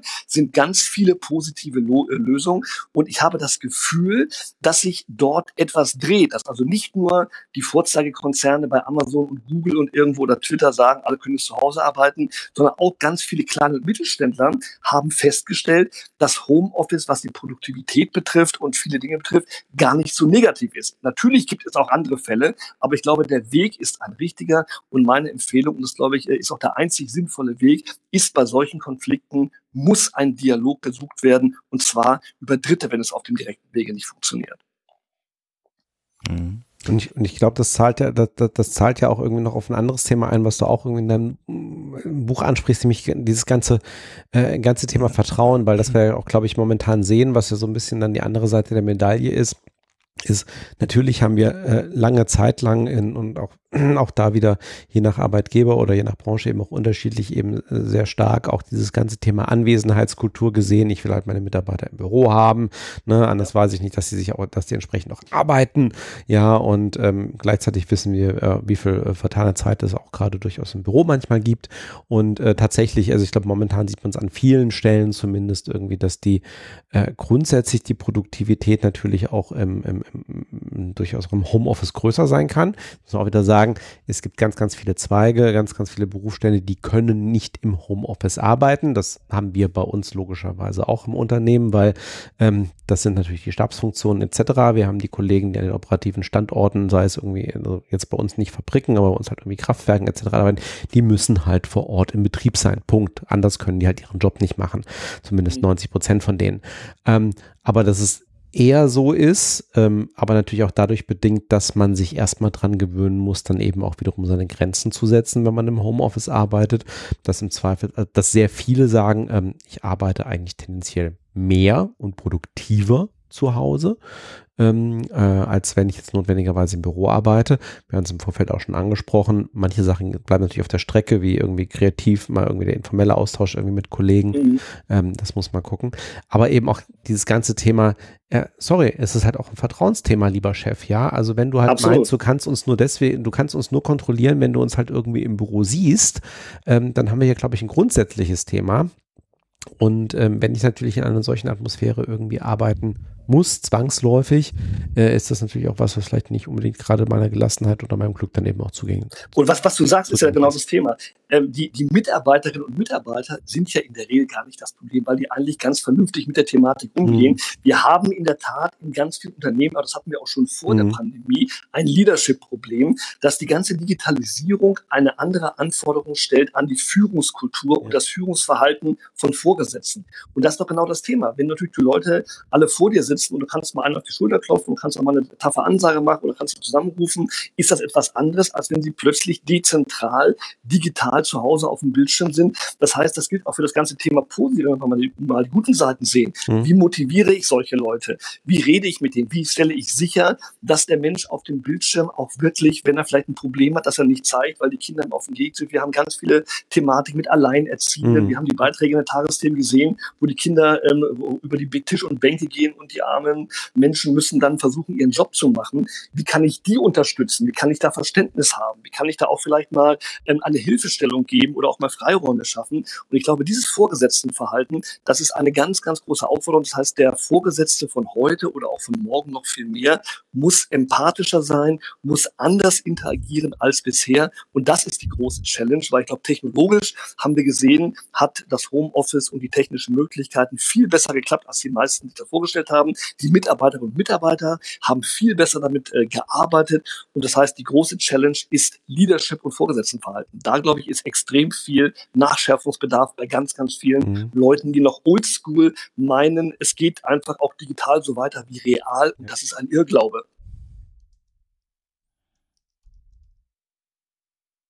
Die äh, Quintessenz, will ich mal sagen, von deinem ersten Buch war ja auch so, also ähm, äh, liebe dein Leben, nicht dein Job ist. Das heißt jetzt nicht, dass mir mein Job egal ist. Nein, ich mache meinen Job Nein. mit Leidenschaft. Ja, aber ähm, es gibt halt andere Sachen, die wichtiger sind. Ja, und Liebe ist ja, also ich, ja. ich habe immer ein großes Thema, das ist auch für mich eine semantische Frage. Ich bin ja. immer Sohn eines, eines Deutschlehrers und ich finde, Liebe ist ein großes Wort und äh, geliebt werden bei mir Menschen. Und äh, ich finde immer, ein Job ist eine Tätigkeit. Wenn ich das große Glück habe, etwas zu machen, was ich gerne mache, wo ich für brenne, wo ich leidenschaftlich arbeite, ist das wunderbar.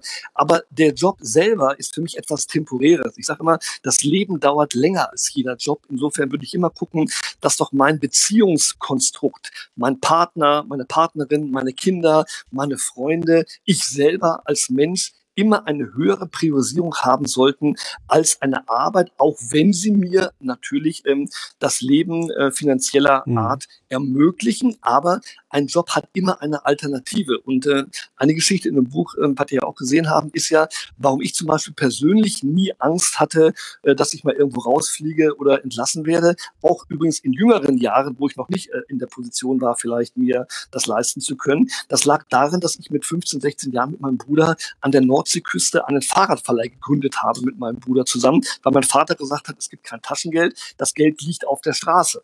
Und er hatte recht und wir haben äh, an der Nordseeküste, wo es keinen öffentlichen Nahverkehr gab, Fahrräder vom Sperrmüll blau angemalt, haben uns an die Straße gesetzt und haben die an Touristen vermietet. Und das war so erfolgreich, dass wir nach ein, zwei Jahren hatten wir 100 Fahrräder und waren die reichsten Jugendlichen in Otterndorf. Wir waren in der Zeitung, wir wurden Jugendunternehmen des Jahres. Wir haben damals äh, im Jahr 50.000 Mark Umsatz gemacht gemacht, haben richtig viel Geld verdient. Und wenn ich äh, später irgendwo in einem Job mal sagte, Mensch, wenn ich hier rausfliege, meine Eltern sagten, oh Gott, oh Gott, Junge, halt dich zurück, äh, sag nichts gegen den Chef, nachher fliegst du raus, habe ich gesagt, ist mir doch egal. Notfalls kann ich immer wieder Fahrräder an der Nordseeküste vermieten. Und das gibt dir ein gutes Gefühl. Und ich glaube, jeder von uns hat mal irgendwo gejobbt, mal irgendwas anderes gemacht als das, was er heute macht. Und damit haben wir auch Geld verdient und haben davon gelebt. Und alles andere, was man sich dann gekauft hat, ein Auto und ein Haus zum Abbezahlen, etc., das ist ja ein and Ballast selbst gewählt, den kannst du auch wieder loswerden. Du kannst dein Haus dann verkaufen, kannst das Auto verschärfen, fährst äh, mit, mit Car2Go oder mit dem Fahrrad. Also ich glaube, das ist nicht etwas, was dich zwingt, um alles ertragen zu müssen.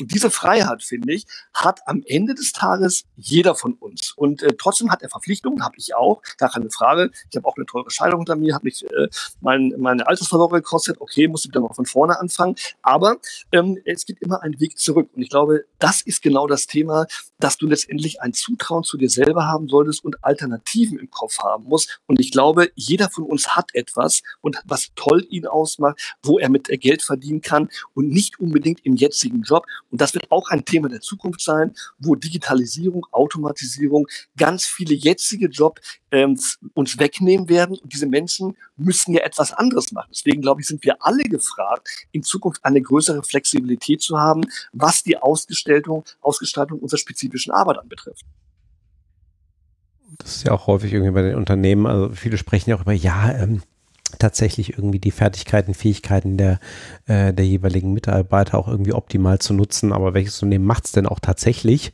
Ja, weil, äh, genau wie du sagst, ähm, ähm, fast jeder hat irgendwie, das ist so schön, auch das äh, nicht nur durch die Pandemie, aber habe ich jetzt auch so ein paar Beispiele irgendwie im Kopf aus meinem näheren Umfeld, ähm, was jetzt plötzlich hochkam, was denn irgendwie andere Kollegen im Privat auch noch so an Talenten irgendwie haben, die sie ja. jetzt irgendwie halt irgendwie rausbringen und wo man manchmal so denkt, so Moment, ja, ähm, also äh, jetzt auch bei uns, ne, also äh, ne, was weiß ich, wenn dann irgendwie, ja, wir überlegen mal irgendwie einen Unternehmenspodcast zu machen, sag ich ja, äh, Podcasting, ja, das mache ich auch schon irgendwie seit zehn Jahren, wie du machst Podcast, ähm, ja, äh, und äh, genau das gleiche bei anderen so, ach wie, Moment, äh, du bist hier eigentlich fast schon irgendwie auf Konzertniveau irgendwie Pianist und was weiß ich alles und dies und jenes und äh, ähm, ja, plötzlich finden sich da irgendwie ganz tolle Sachen irgendwie in diesen Zeiten. Ja, auch, auch Unternehmen, guck dir mal an, das fand ich auch so bemerkenswert, auch in der Pandemie jetzt, wie Unternehmen, ob das Trigema war und andere, wie relativ schnell die von einer Textilproduktion mhm. auf Maskenproduktion umgeschaltet haben. Oder ganz viele, auch bei, ich bin ja auch sehr hier in unserem Fädel ähm, ein großer Freund ähm, des, des Mittelstandes und von kleinen Unternehmen, wo ich auch pro bono ganz vielen äh, Selbstständigen und Solounternehmern geholfen habe, ihren äh, Zuschuss zu beantragen, Konzept zu entwickeln, wie sie äh, praktisch Delivery at Home machen können. Also der kleine Flach Schlachter um die Ecke und ähm, der, der, der kleine Käsehändler, wie sollen die überleben, äh, wenn die nicht mehr auf den Markt fahren dürfen oder wenn der Laden zu ist. Also haben wir Takeaway und haben wir andere Konzepte entwickelt. Es hat funktioniert. Der kleine Elektroladen hat dann eben letztendlich ähm, Ferndiagnose am Telefon gemacht, hat was zugeschickt, etc. Also es geht immer etwas. Und ich glaube, diese Geschichten, dass Leute auch jetzt, fand ich ganz bemerkenswert, in der Pandemie gegründet haben mit neuen Konzepten, fand ich auch äh, interessant. Also es war nicht so, dass keiner mehr eine neue Idee hatte. Sie hatten andere Ideen, sie haben umgeswitcht. Also das zeigt ja, dass wir ein Land sind von Leuten, die, wenn sie müssen, auch können. Und das gibt einem auch wieder das Zutrauen, dass, äh, weil wir eher das Thema Schule vorhin, da bin ich natürlich auch genauso genervt, weil ich glaube, da sind viele, viele Versäumnisse. Ich habe drei Kinder, meine älteste Tochter ist Lehrerin und da merke ich jeden Tag, wo es hapert, kommunikativ im Bereich digitale Versorgung, im Bereich Unterrichtskonzepte, auch jetzt Rückkehrkonzepte. Also da kann man ja als Berater nur die Köp äh, Hände beim Kopf zusammenschlagen. Aber ich glaube, ähm, wir haben genug Intelligenz und Entrepreneurship und tolle Leute in allen Ebenen, die in der Lage sind, ein Ding zu drehen.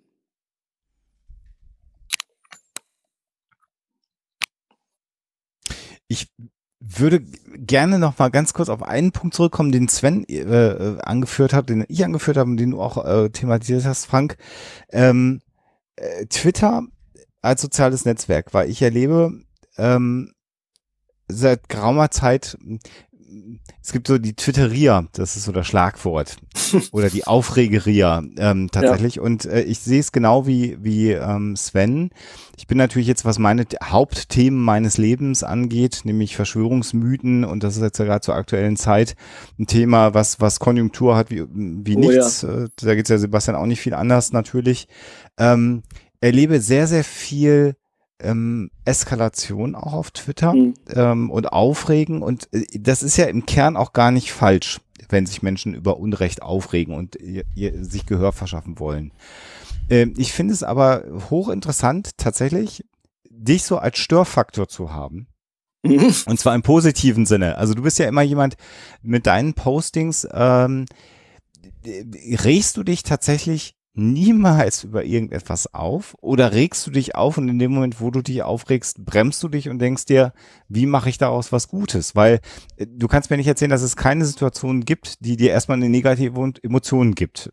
Das, das wärst du ja anders als alle anderen Menschen auf der Welt, aber man nimmt es halt bei dir nicht wahr in der äußeren Wahrnehmung.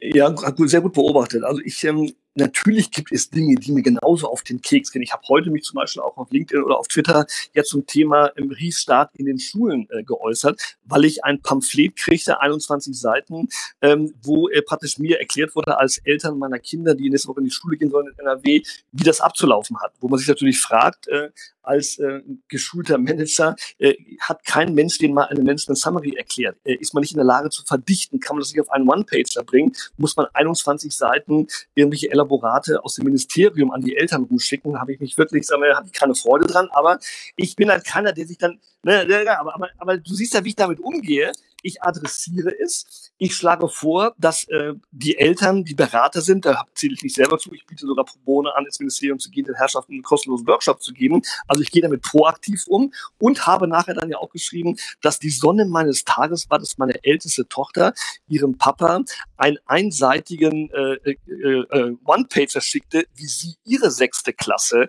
auf den Unterricht vorbereitet. Und den fand ich so großartig mit Symbolen, mit ganz einfachen Erklärungen, mit den Do's und Don'ts und Unterstand. Es sind all, schwierige Zeiten für uns alle, aber gemeinsam schaffen wir es. Wir freuen uns auf euch. Das heißt, diesen Satz alleine habe ich in dem anderen Pamphlet äh, der Schule meiner kleineren Kinder nicht gelesen, dass eine Lehrerin sagt, wir schaffen es gemeinsam, wir freuen uns auf euch und das machen wir und das machen wir nicht, fand ich bemerkenswert. Das hat mir gezeigt, es geht. Also du siehst, ich habe schon auch Themen, die ich adressiere, auch kritische beim Thema Homeschool und anderen, aber ich gebe dir recht, ähm, ich echauffiere mich nicht und habe auch von meinem Wording sicherlich eine vielleicht ähm, gelassenere Handbremse im Kopf, dass ich es anders formuliere formuliere und immer mir vornehme, mach bitte etwas. Mein Vater hat gesagt, du kannst Kritik üben, aber konstruktiv. Hab einen Verbesserungsvorschlag. Nicht nur meckern und maulen, sag, wie du es besser machen würdest. Also komme ich immer mit einem Impuls um die Ecke und ich nenne mich ja auch in meinem äh, Beratungsbusiness der Impulsgeber und deswegen versuche ich immer mit jedem Post einen Impuls zu geben.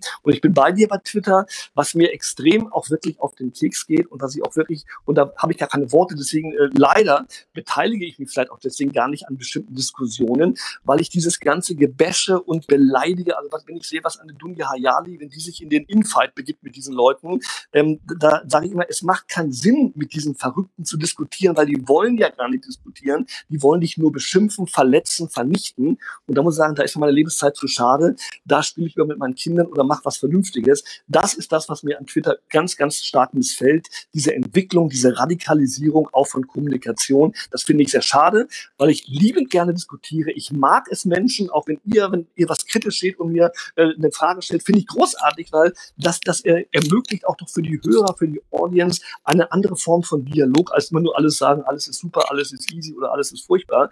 Und ich glaube, das äh, ist etwas, wo ich äh, liebend gerne ähm, eine Lösung hätte. Wie können wir diese Beleidigerei, die Haterei aus den Netzwerken wegnehmen, weil das ist doch Aber wirklich unnötig. Lass uns mal da bleiben bei der Dunja Hayalim. Über die kann man auch viel Negatives sagen, aber im Moment steht sie ja äh, für eine positive Sache ein. Jetzt sagst du, nicht in den Infight gehen, da ist die Zeit zu schade für, mit diesen Irren sich auseinanderzusetzen. Was wäre denn dann dein Impuls von deiner Haltung aus, wie mit denen umgehen? Denn sie sind ja real und sie sind ein reales ja, ja. Problem. Absolut. Also ähm, der Impuls wäre, dass man letztendlich, wir müssen ja einen sehen, das haben wir auch jetzt, wenn man sich den Deutschland-Trend anguckt und die Zahlen, wenn alle heißen, äh, die, die breite Masse verhält sich furchtbar, stimmt das ja gar nicht. Also wir reden ja über einen Bodensatz von Leuten, die sich auch jetzt äh, nicht solidarisch verhalten. Ein Großteil der Menschen ist ja positiv. Insofern würde ich sagen, lasst uns erstmal die weiter schärfen und den anderen zu versuchen, mit positiven Botschaften letztendlich ähm, einen Impuls zu geben. Ich glaube nicht, dass du sie drehen wirst, vielleicht vielleicht den einen oder anderen. Aber ich glaube, das ist der Punkt, äh, wenn du jetzt Leute hast, die wirklich proaktiv Leute beschimpfen und beleidigen, da zu schreiben, lass das doch bitte mal. Ich sag mal, das kannst du wirklich sein lassen, weil es bringt nichts, weil der haut ja noch, ein, äh, noch zurück irgendwo.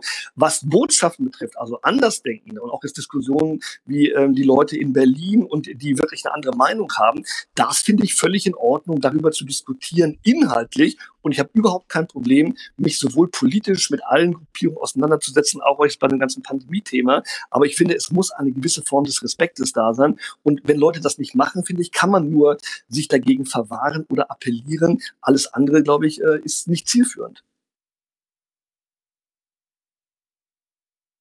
Mhm.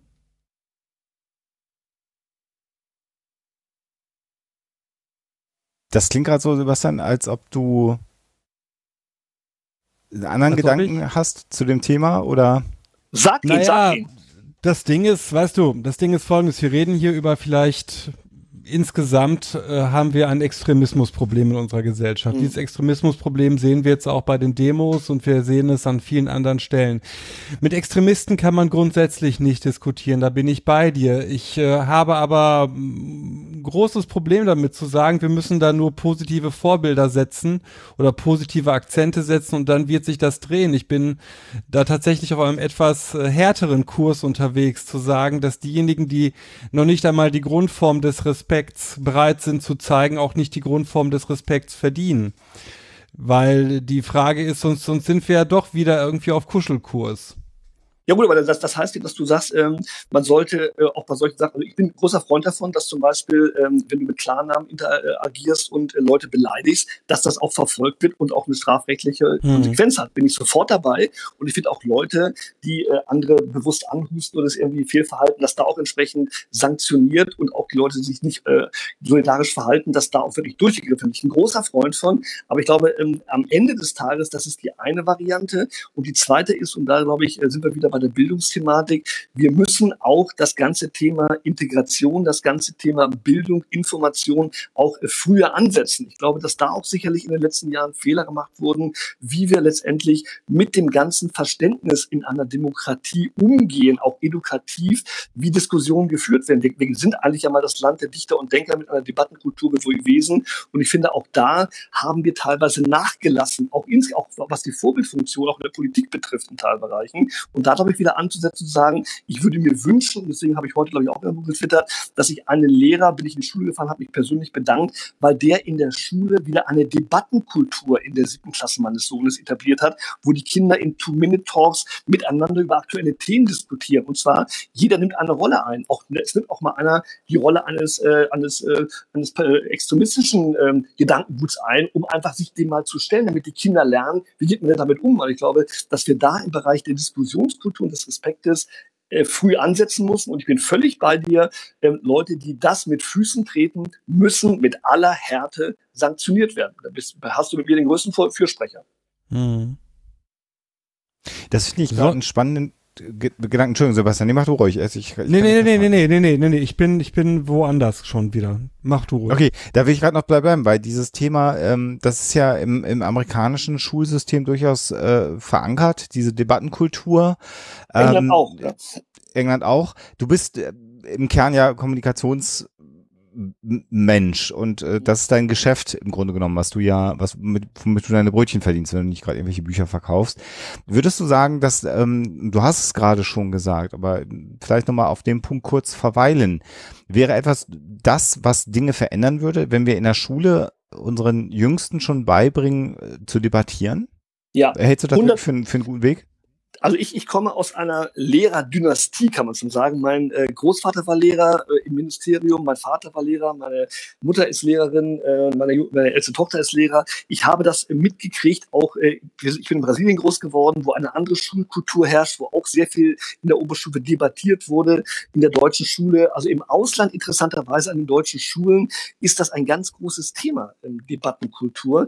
Und ich glaube, ähm, wir haben sicherlich jetzt ein Problem, das werden wir aber nicht mal eben schnell lösen, weil ich glaube, keiner hat momentan das Ad-Hoc-Mittel, um diese Art und Weise der Diskussionskultur, ob jetzt im Netz oder auch real, ähm, wirklich zu lösen. Das ist für mich auch ein Thema, was du on the long run bearbeiten musst. Und deswegen würde ich sagen, wenn wir über Bildung reden und Bildungssysteme, ist unser aktuelles Schulsystem antiquiert, nicht nur was das Thema Digitalisierung und Operationales angeht, sondern auch inhaltlich. Ich glaube, was die Kinder lernen, ich sehe es ja, ich habe gesagt, jetzt, äh, ich habe da vorher auch über eure Kinder gesprochen, die im Schulbereich tätig sind. Ähm, ich habe jetzt eine, die kommt jetzt gerade aufs Gymnasium, die Holly, die äh, kommt gerade von der Grundschule. Der andere ist jetzt äh, seit zwei Jahren auf dem Gymnasium. Die Älteste hat das alles durchlaufen. Und da sehe ich ja, was die da lernen. Und da frage ich mich, wie sollen die mit dem, was die da lernen, irgendwelche Kamellen aus den 70er und 80ern überhaupt am heutigen Leben teilnehmen, sowohl in einer digitalisierteren Welt als auch was die De Debattenkultur und die Auseinandersetzung mit neuen Thematiken Thematiken angeht. Ich sage mal, das ganze Fake News-Thema. Und ihr, seid ja Spezialisten darin, das ganze Verschwörungstheorien-Thema damit umzugehen. Da muss ich doch früh anfangen, damit Kinder überhaupt ein Gefühl dafür kriegen, was ist real, wie recherchiert man, wie kommt man zu einer Informationsgenerierung, um mir eine Meinung zu bilden. Das hat sich doch komplett gewandelt. Da kann man doch keiner mehr erzählen, liest die Zeitung äh, oder guckt mal im Brockhaus nach. Und teilweise ist Schule noch wirklich auf einem Level, die hat mit Realität wenig zu tun. Deswegen glaube ich, das frühe Ansetzen wird uns nicht helfen, aktuelle Probleme im Bereich Debattieren und Diskussion und Kommunikation zu lösen. Aber die nächste Generation, bin ich hundertprozentig von überzeugt, wird davon profitieren, wenn wir unsere Schüler und unsere Kinder, die unsere Zukunft darstellen, vielleicht früher anleiten, anders mit Informationen, mit Debattieren, mit äh, Diskutieren, Informationsgenerierung, Argumentation umzugehen. Und das sollten sie, also ich war in England und Amerika, mein Vater hat da damals hospitiert, der war begeistert von diesen äh, äh, Speakers Corner Geschichten, wo die Studenten und die Schüler auf dem Schulhof diskutiert haben mit dem Lehrer und da gab es Votings. Also das haben wir ja alle nicht. Ja, ja, ja, ja, ja. Also äh, gibt es eigentlich sehr gut meine Gedankengänge zu dem Thema, ähm, wieder gerade was das Thema äh, Medienkompetenz, wenn wir es ja, mal so zusammenfassen ist, wollen. Das ist, glaube ich, ein, ein wichtiges das Thema. Das ist, das ist ein Drama. Geh mal an Schulen und rede auch mit Lehrern. Ich glaube, das gibt's, ich habe hab das so wunderschön gesagt ähm, im, äh, im, im Vortalk. Ähm, man kann den Lehrern auch nur vielleicht manchmal bedingten Vorwurf machen, weil die auch natürlich nicht ausgebildet. Es ist, glaube ich, ein Problem auch von Ministerien, von unserem ganzen Grundstruktursystem. Du kannst ja Lehrer nur enablen, etwas zu machen, wenn du ihnen Ausbildung gibst. Du kannst nicht erwarten, alle machen jetzt Digitalisierung, alle machen jetzt Debattenkultur. Das heißt ja auch etwas, die Lehrpläne müssen komplett renoviert werden. Die Inhalte, das ist eine Frage vom Bildungsministerium, das ist eine Frage äh, von der Kultusministerkonferenz. Das kann der arme Lehrer, so motiviert er ist, der gar nicht machen. Und ich kenne ganz viele Lehrer, auch die vielleicht Ende 50 sind, das sind keine Digital Natives, aber das sind ganz wertvolle Menschen und die wollen ja, nur irgendeiner muss denen auch mal helfen, es zu können. Die haben ja, die kriegen jetzt vielleicht gerade mal äh, ein Tablet irgendwie, können sie sich beantragen. Bisher haben ja teilweise die Schulen nicht mal äh, stabiles WLAN. Also die sind ja auch noch in der Diaspora. Also ich glaube, da liegt wirklich, also ich verstehe nicht, ich ärgere mich jeden Tag, deswegen soll ich beim Thema ärgern, den, den, den Bericht einmal im Jahr, wo die Steuerverschwendung äh, äh, annonciert wird, wo Milliarden verschwendet werden irgendwelche Brücken, die nicht halten oder irgendwelche Tiefrohre, die äh, völlig in den, in den Sand gebohrt werden. Wenn wir das Geld investieren würden in die Zukunft unseres Landes, das soll doch mal eine gute Zukunft werden, in die Schüler, in die Schulen, in Bildung. Also ich verstehe überhaupt nicht, warum das Bildungsbudget nach wie vor eines der kleinsten ist in unserem Gesamthaushalt. Das wird mir, glaube ich, in meinem Leben keiner mehr erklären können. Ja, ja, ja. Sven, wo nehmen wir das Geld her? Dein Konzern hat doch genug. Bitte was? Wir haben viel Umsatz, aber ansonsten. Ach ja. Oh. Oh. Energie ist Low Margin, Low Margin. Genau. Eine, eine, eine Träne für eine der krisenreichsten Industrien, die wir haben in unserem Land. Naja, also, also Energiebranche hat auch einen harten Transformationsprozess hinter sich. Ich habe lange ähm, auch für den Energieversorger gearbeitet. Also auch das Thema, ähm, die Energiewende ist sehr, sehr kostspielig. Also immer der Glaube, dass die Energiekonzerne viel verstehen, die mussten so viel investieren in die Energie. Meine Schwester arbeitet beim Windkraftwerkhersteller. Also da, das ist alles super, was da kommt. Da sind auch viele gute Wege, also wir sind auf einem guten Kurs. Aber das große Geld verdienen, das war in den 80er und 90ern. Ja, die äh, bekannten alten, schon früh abgeschriebenen ja. äh, Kernkraftwerke und solche genau. Themen. Ne? Ja, ja, genau. genau. Das, ja, äh, ja, genau. Aber ja, anyway. Ähm, wo kommt das Geld her? Genau. Äh, eigentlich waren wir bei Glück und Gelassenheit, ne? Ja, stimmt. Ja. Wir haben es bisher, wir haben bisher noch gar nicht geklärt, was überhaupt Glück aus psychologischer Sicht ist. Wir reden hier über Glück und Gelassenheit und wir wissen noch gar nicht für den Hörer, was ist denn überhaupt Glück psychologisch? Gute Frage. Was ist denn Glück psychologisch, Herr Bartoschek? Herr Dr. Ja, Bartoschek. wenn, ich ja, genau, wenn du es so einführst. Stehen. ich wollte sagen, wenn du das so einleitest, dann musst du auch die Antwort natürlich geben. Was ja, sagt die Wikipedia zu Glück? Das weiß ich nicht. Ich kann dir sagen, was meine Praktikantin rausgesucht hat. Und zwar, dass Glück tatsächlich so wie Liebe keine Begrifflichkeit ist, mit der die Psychologie sich letztlich besonders wohlfühlt, sondern man äh, wählt da eher den Begriff des subjektiven Wohlbefindens, Subjective Wellbeing. Und der hat sich seit den 80ern dann eben auch entsprechend in der Psychologie etabliert. Und wird dann unterschieden auf der kognitiven Ebene zwischen der Leben, Lebenszufriedenheit und der affektiven oder der emotionalen Ebene werden dann die Affekte betrachtet. Ähm, und das Ganze hat eine unglaublich hohe subjektive Komponente einerseits. Andererseits gibt es aber auch die Betrachtung im sogenannten eudaimonischen Wohlbefinden, wo dann eben auf so Sachen wie Sinnbildung und persönliches Wachstum von außen drauf geguckt wird, während das hedonistische Wohlbefinden sich dann eher auf die kognitive und emotionale Ebene des Einzelnen bezieht. Schön. Wow. Können wir, können, können wir das gleich nochmal auseinandernehmen? Gerne, das war, das war hier Wa- nur verkürzt. Ja, warst du, wa- wa- warst du nicht mal derjenige, der immer irgendwie darauf bestanden hat, dass wir irgendwelche Fachbegriffe irgendwie äh, mal allgemeinverständlich erklären? Genau, eudaimonisch kriege ich nicht hin. Kriege ich tatsächlich nicht ja, hin. jetzt, jetzt, jetzt müsste jetzt müsste ich mir in Griechisch wieder irgendwie raus. Äh, aber tatsächlich, nee, Eu- Eudaman, also Eudaimonia, das ist äh, mit einem guten Daimon verbunden. genau, mit einem guten Dämon, mit einem guten Geist, mit einem guten, mit einem, mit einem guten, äh, äh, mit einem guten Gemütszustand. Genau. Das ist auf äh, Aristoteles zurückgehend. Ja, wir, wer, wir werden mit, wir werden mit Sicherheit in der, in, in der letzten Stunde dann, also nein, ich werde dafür sorgen, dass wir in der letzten Stunde noch über Philosophen reden. Ähm, Ich habe Studien dabei. Ich, ich habe auch Studien dabei. Entschuldigung, bitte. Ich dachte, wir sind hier ein wissenschaftlicher Podcast. hier wird mit Studien gedroht. Um Himmels Willen. ähm, Die nachfolgenden Podcasts werden sich um mehrere Stunden verschieben, liebe Zuschauer. Die Älteren werden die- sich erinnern. Und die, und die, Jüng- die Jüngeren haben dann Glück gehabt, ja, genau.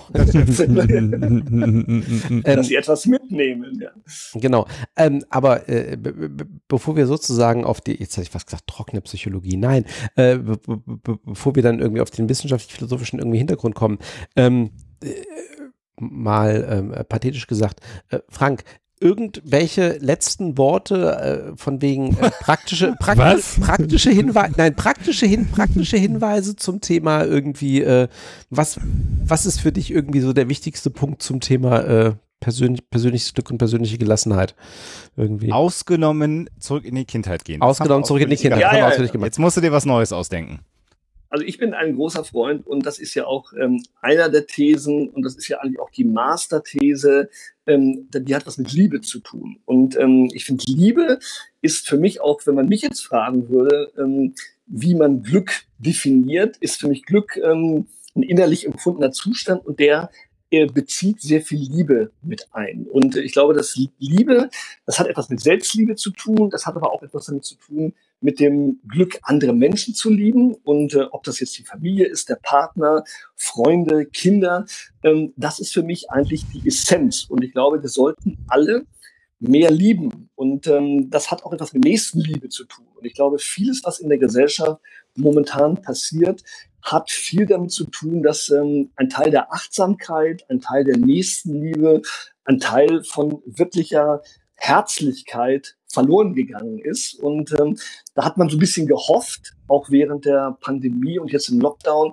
dass das Ganze so eine Renaissance erlebt und plötzlich haben alle geklatscht und haben die Kassiererin gesehen und den Müllmann und wie toll, dass wir die alle haben. Ist ja bedenklich, dass man die vorher nicht gesehen hat. Aber ich habe so das Gefühl, jetzt, wenn wir wieder so in die Normalität äh, zurückkommen oder versuchen zu kommen, ist das auch ganz schnell wieder vergessen. Das finde ich eigentlich schade, weil ich mir erhofft hatte, dass wir eigentlich alle etwas näher, liebevoller zusammenrücken. Und ähm, ich habe das bei mir so ganz nett empfunden hier im Fedel in Köln-Rodenkirchen, wo ich wohne, ist eigentlich so ein kleines Dörfchen, deswegen lebe ich hier auch so gerne, dass hier diese Nächstenliebe wirklich praktiziert wird. Da gibt es ganz viele engagierte Menschen, die sich auch gerade in dieser Phase jetzt helfen. Man hat zusammengehalten, man hat äh, sich finanziell unterstützt. Äh, wer etwas konnte, und da habe ich jetzt, wie gesagt, vorhin schon Leuten geholfen beim Ausfüllen von irgendwelchen Formularen oder beim äh, Erstellen von kommunikativen Botschaften, alles natürlich pro bono, ohne Geld. Andere haben äh, alten Leuten geholfen, äh, andere haben äh,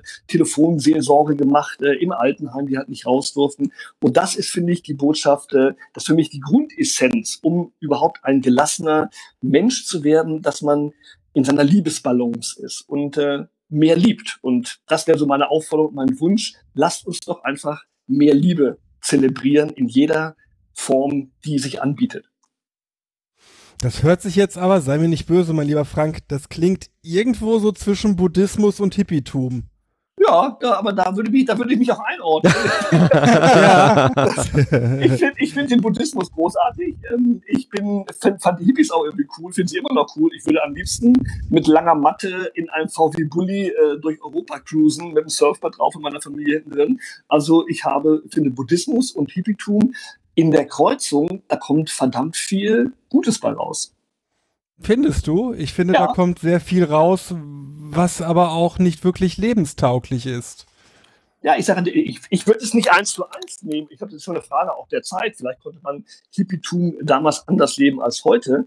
Aber ich finde, einzelne Teile letztendlich einer gewissen Lässigkeit, einer Freiheitsliebe, die ja das Hippietum auch in sich äh, drin hat, oder auch der Buddhismus hat ja viele Aspekte. Ich bin jetzt ja kein Buddhist, aber ich finde viele Dinge, die dort gelehrt werden oder die dort als Mantra gelten, finde ich nicht so schlecht. Mhm. Da kommen wir gleich. Also, also man muss mal so ein bisschen, finde ich, das ist ja das Interessante und ich bin ja auch so ein, so ein Freidenker oder ich bin ja auch so eine Wundertüte, würde ich mal sagen. Ähm, wie wir eigentlich alle eine Wundertüte sind, nur viele lassen das nicht raus oder geben es nicht zu, dass man so sich so ein bisschen was rauspickt von jedem. Und deswegen, zum Beispiel mein Anspruch ist es überhaupt nicht, das war es auch nicht mit irgendeinem Buch oder irgendwelchen Thesen, dass irgendein Mensch auf der Welt das so macht wie ich. Und das war ja auch der Punkt von vorhin ich gebe einen Impuls und wer sich irgendeinen Punkt rausnimmt und sagt, den finde ich interessant, kann ich für mich adaptieren, mache ich das. Ansonsten habe ich überhaupt nicht den Anspruch, auch irgendeinen zu bekehren oder irgendeinen da irgendwie auf den richtigen Pfad zu bringen. Das muss jeder selber machen. Jeder muss seinen ähm, Weg finden. Aber ich bin auch jemand, der sich aus unterschiedlichsten Geschichten Dinge rauspickt, oder ob das jetzt ein Hippie ist oder ein Buddhist oder ein katholischer Priester, ist am Ende egal, wenn es ein toller Mensch ist, der was Inspirierendes hat. Und ich bin jemand, ich liebe Menschen und ich bin neugierig auf Menschen und ich fand auch alle meine Mitarbeiter äh, immer toll und interessant und genau wie ihr vorhin gesagt habt, jeder hat Dinge und meistens sind es nicht die Dinge, die er macht, die er am besten kann. Der kann meistens irgendwas anderes. Und das rauszuarbeiten und das nutzbar zu machen für die Company oder für die Welt an sich, das ist doch eine super Challenge. Also ich äh, finde die immer noch herausfordernd.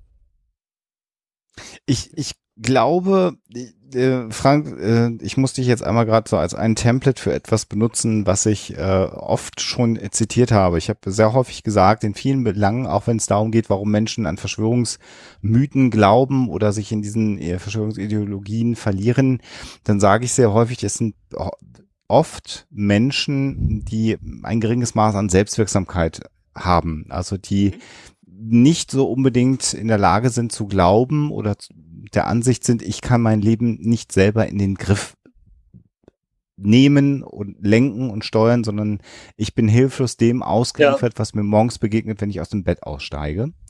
Und äh, im Rahmen von Psychotherapie ist ähm, das, das Training der Selbstwirksamkeit, der sozialen Kompetenz ein ganz entscheidendes Thema, unabhängig von den psychischen Störungen oder Erkrankungen. Also psychische Störung, wer jetzt neu zuhört, ist nicht negativ gemeint, sondern es ist eher ein psychologisch geprägter Begriff, also sagen wir psychischen Erkrankungen, dieses, dieses zu stärken. Mhm. Und ich habe selten jemanden getroffen, der ein so hohes Maß an Selbstwirksamkeit hat und vor sich herträgt, wie du das tust. Das muss ich dir einfach mal sagen.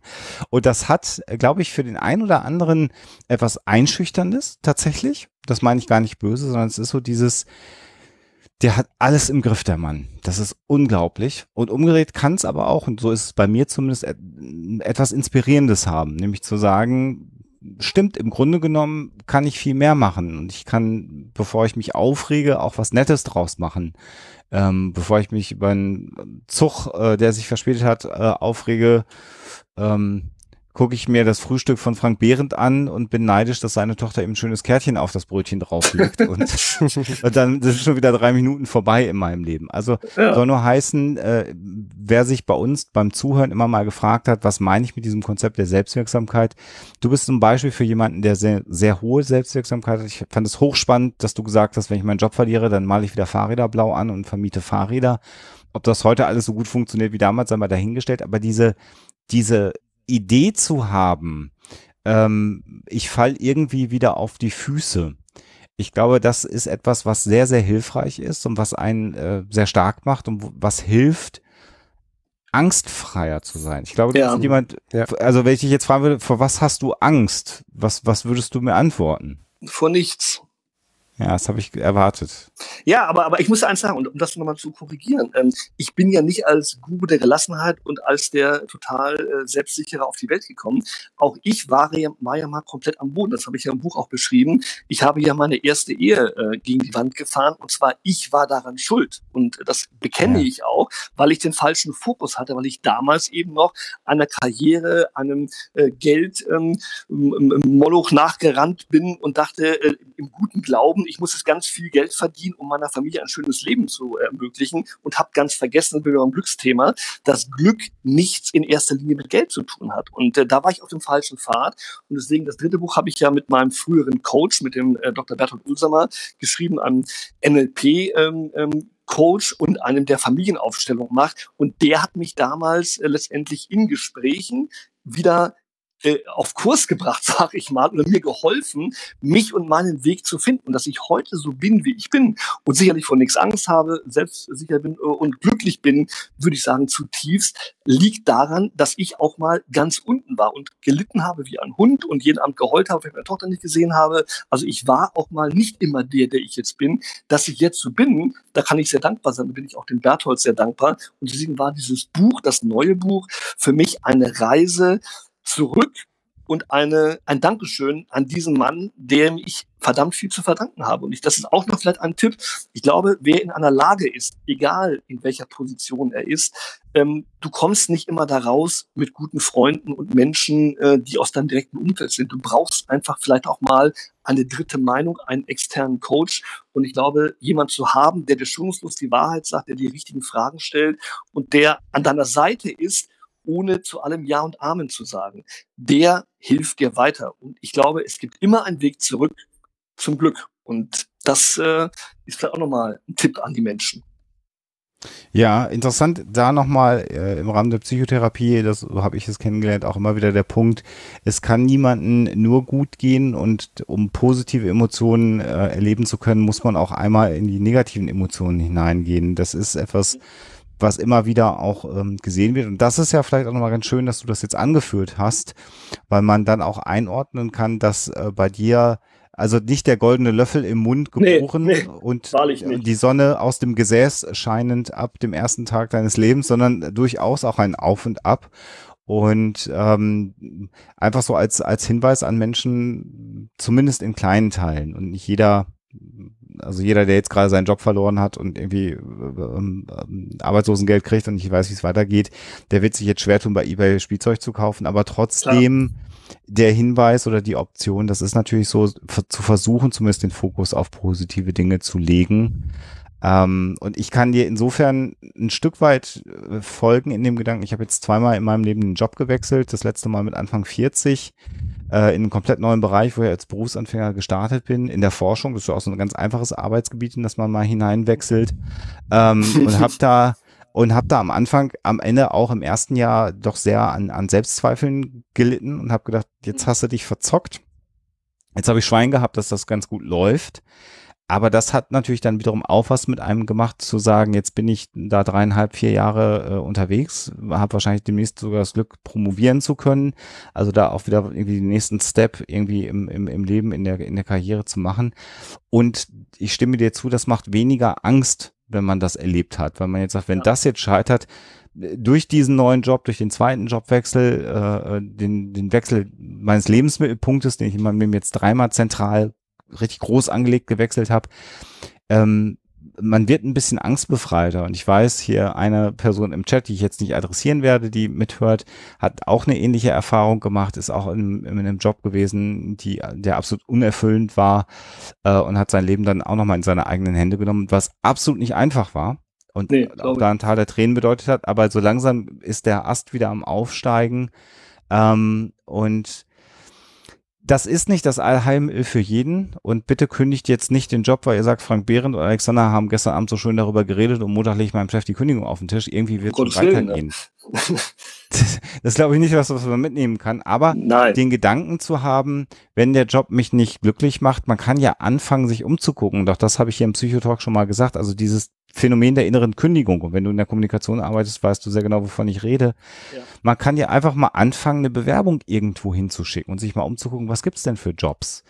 Oder Alleine mal- Plan zu machen, ne? Ja, man Ja. wofür, wofür brenne ich eigentlich wirklich? Sich einfach mal zu überlegen, was ist eigentlich das, was ich gerne machen würde? Und ich finde, ich würde immer das kalkulierte Risiko ähm, ähm, mir vornehmen und sagen, ich habe jetzt einen Job, den behalte ich auch, aber genau was du sagst, sich umgucken, sich mal mit etwas anderem beschäftigen, sich mal mit einer anderen Materie auseinanderzusetzen, vielleicht auch nebenher noch mal etwas anderes lernen, was einem helfen kann, was vielleicht nicht jetzt aktuell helfen kann, aber wir haben doch heute auch die Möglichkeiten des digitalen Lernens, dass wir ganz viel Wissen heute einfach auch zu Hause aufsaugen können, um noch mal einen neuen Weg zu machen. Und ich habe eine große Bewunderung. Ich habe gerade in meiner äh, aktuellen Kolumne geschrieben, äh, die heißt Wie glücklich macht Geld, ähm, über drei Gründer, ähm, die letztendlich ihren Traum ähm, verwirklicht haben, auch in einer nicht einfachen Zeit. Eine Frau zum Beispiel hat immer schon davon geträumt, einen Bonbonladen zu machen und hat jetzt auf Sylt die Bonscherei eröffnet. Und äh, wenn, wenn du dieser Frau zuguckst, die hat ihr Erspartes genommen, die hat sich da in ein Risiko reingestürzt, aber hat eine Oase geschaffen, die ist so traumhaft schön, die Leute pilgern dahin und diese Frau, die strahlt von morgens bis abends. Und das steckt einfach an. Die verdient ja keine Reichtümer, aber sie ist glücklich. Und das, äh, das wir haben da fast jeden Tag gesessen, weil wir einfach von dieser Sonne, die sie ausstrahlt, gewärmt werden wollten. Und das fand ich so bemerkenswert. Habe ich drei Typen getroffen. Äh, einer hat eine Kaffeerösterei aufgemacht, drei Jungs haben eine Currybude aufgemacht, weil es ihr Traum war.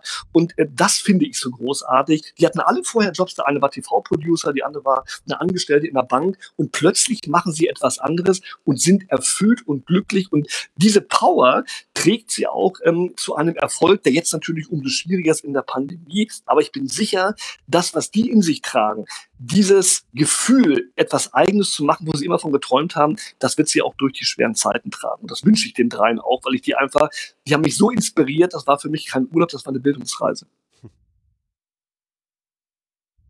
Wunderbares Schlusswort. Genau.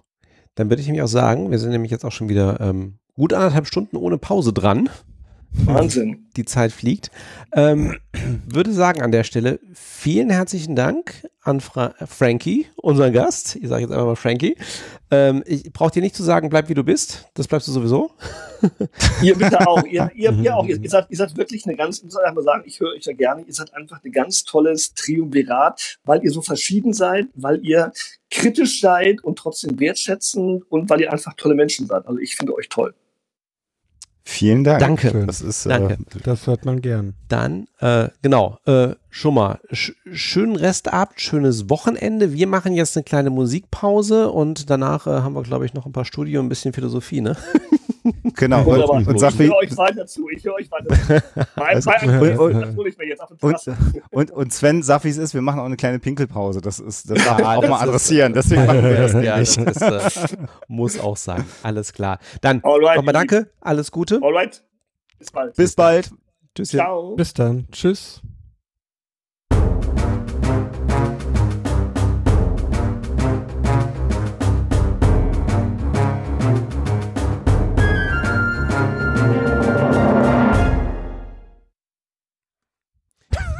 Ich, ich, wa ich wage es nicht, es zentral zu steuern.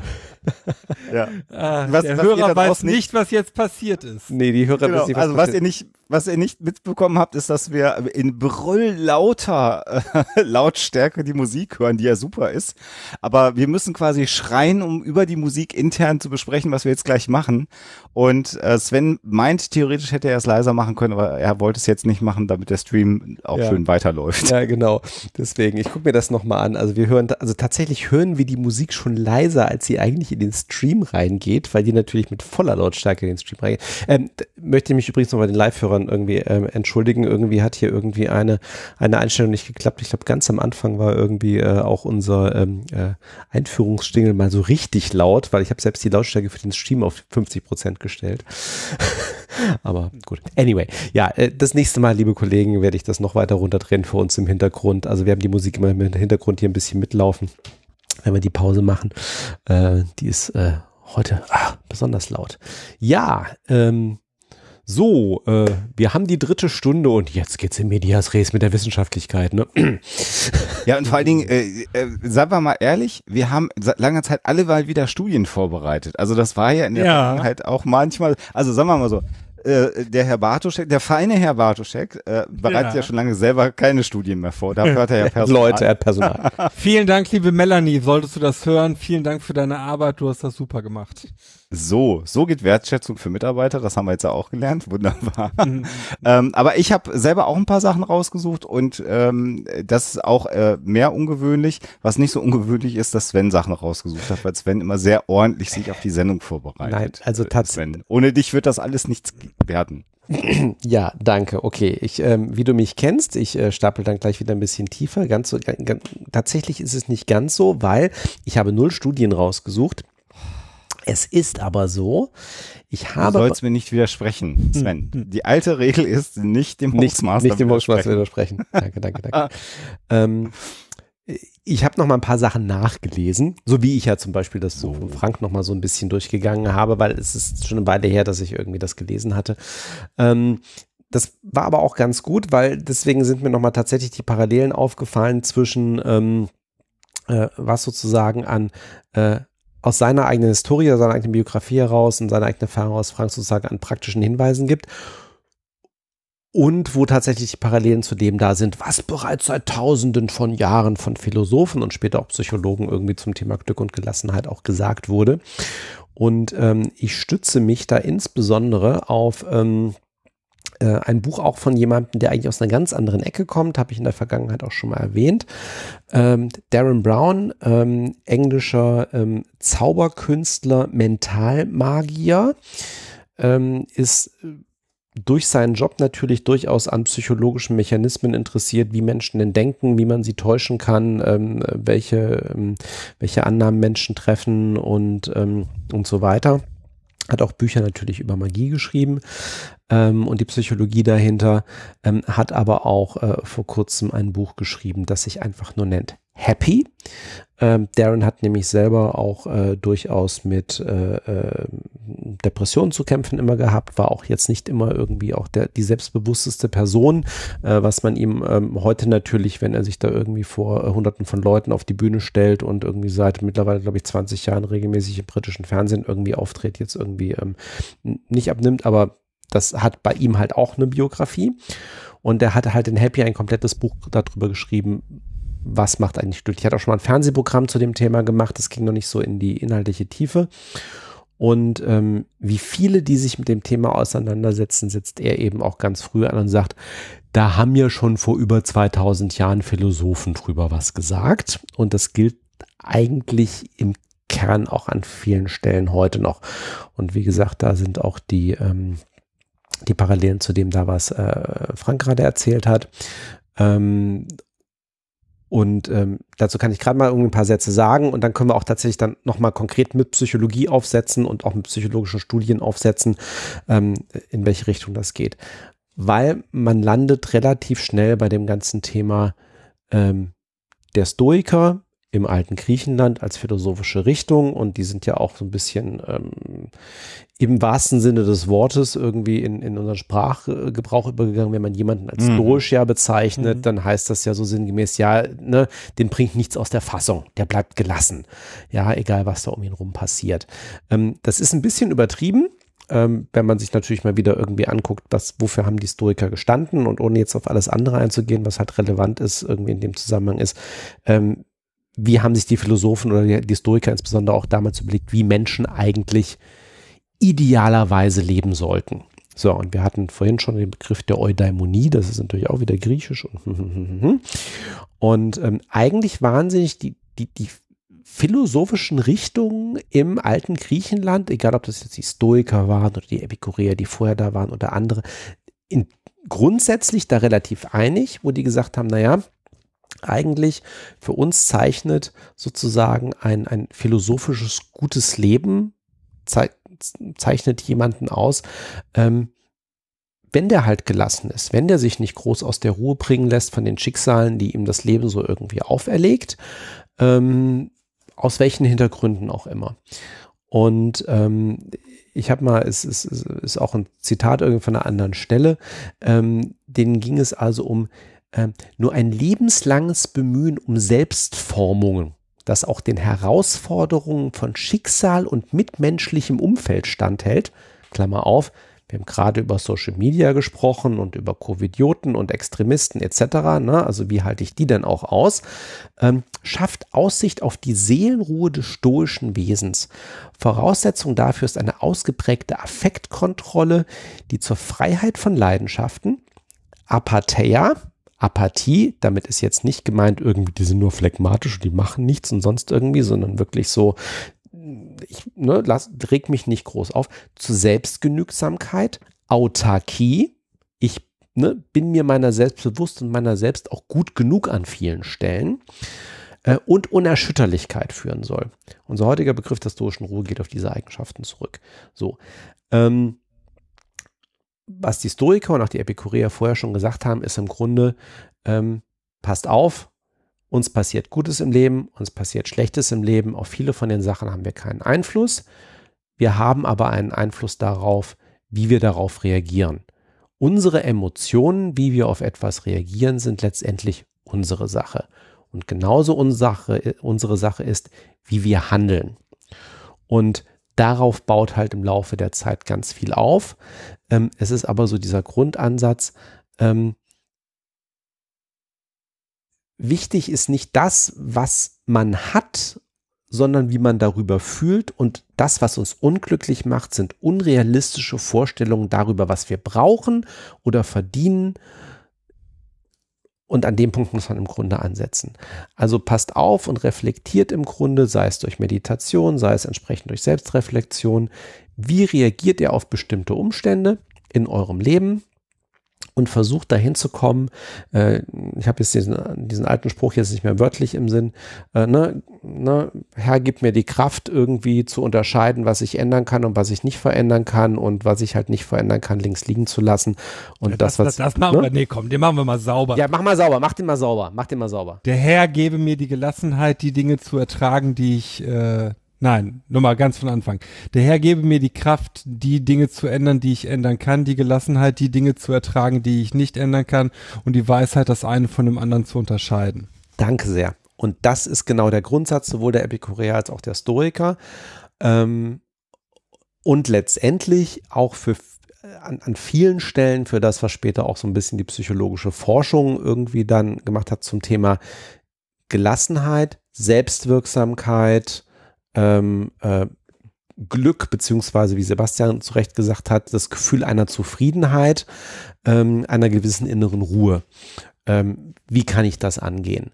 Ähm, jetzt nicht im Extrem, und dazu kommen wir später vielleicht auch nochmal, positives Denken, ist ja alles super, wenn ich mich, ne, ich will immer nur optimistisch an Sachen rangehen, ne, ich stelle mir jetzt ganz toll vor, wie das irgendwie mal ist, wenn ich ganz viel Geld verdiene und dies und jenes und dann wird es schon irgendwie, dann wird sich das realisieren, sondern ähm, mal platt gesagt, ein äh, durchaus nüchterner Blick auf das Leben äh, und was uns so widerfährt und äh, sozusagen mit dem Leben klarkommen zu können und äh, eben genau das zu sagen und eben auch zu realisieren, es gibt einfach ganz viele Sachen, die liegen nicht in unserem Ermessen, äh, bis hin auch zu dem Punkt, ähm, nochmal äh, kommt dann später, ähm,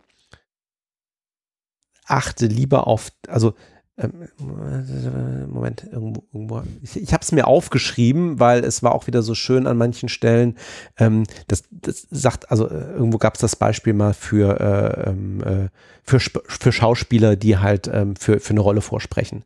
So, und wo dann eben einfach so dieses Jahr, aber meistens kriegen sie halt die Rolle nicht. Sagt, ja, aber ganz häufig mach dich nicht selbst für die Ergebnisse verantwortlich, weil was bei vielen Sachen rauskommt, ist nicht komplett in deinem Einfluss.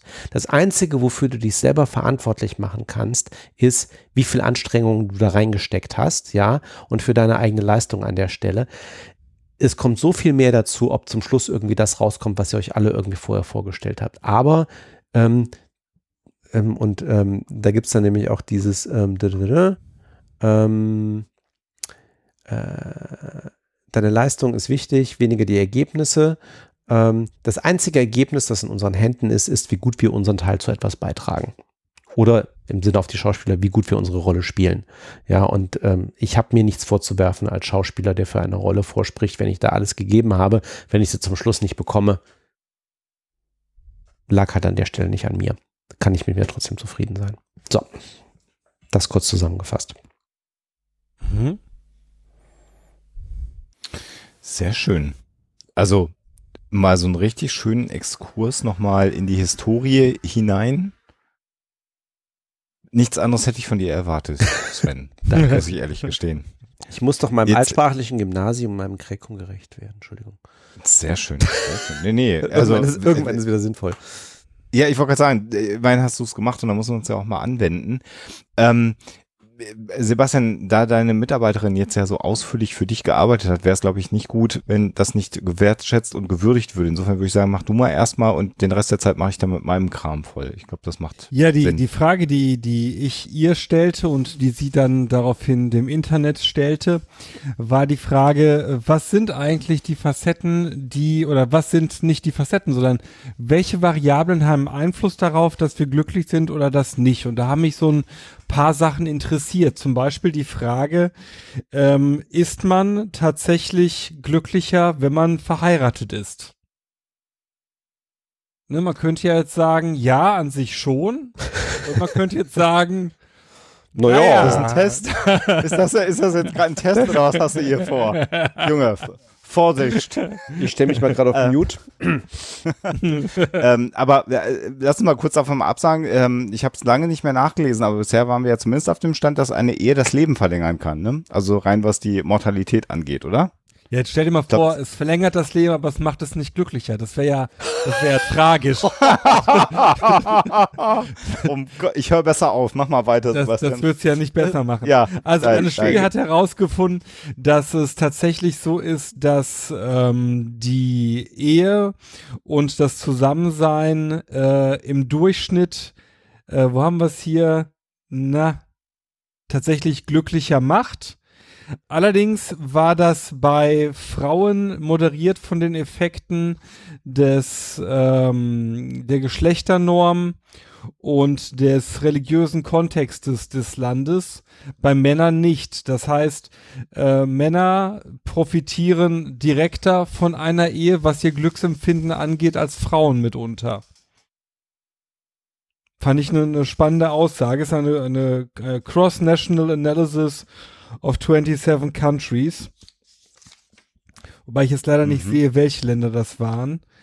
Ähm, aber tatsächlich äh, finde ich interessant, dass man das für Männlein und Weiblein unterschiedlich beantworten kann. Übrigens genauso wie die nächste Frage, nämlich machen Kinder glücklich? Hm.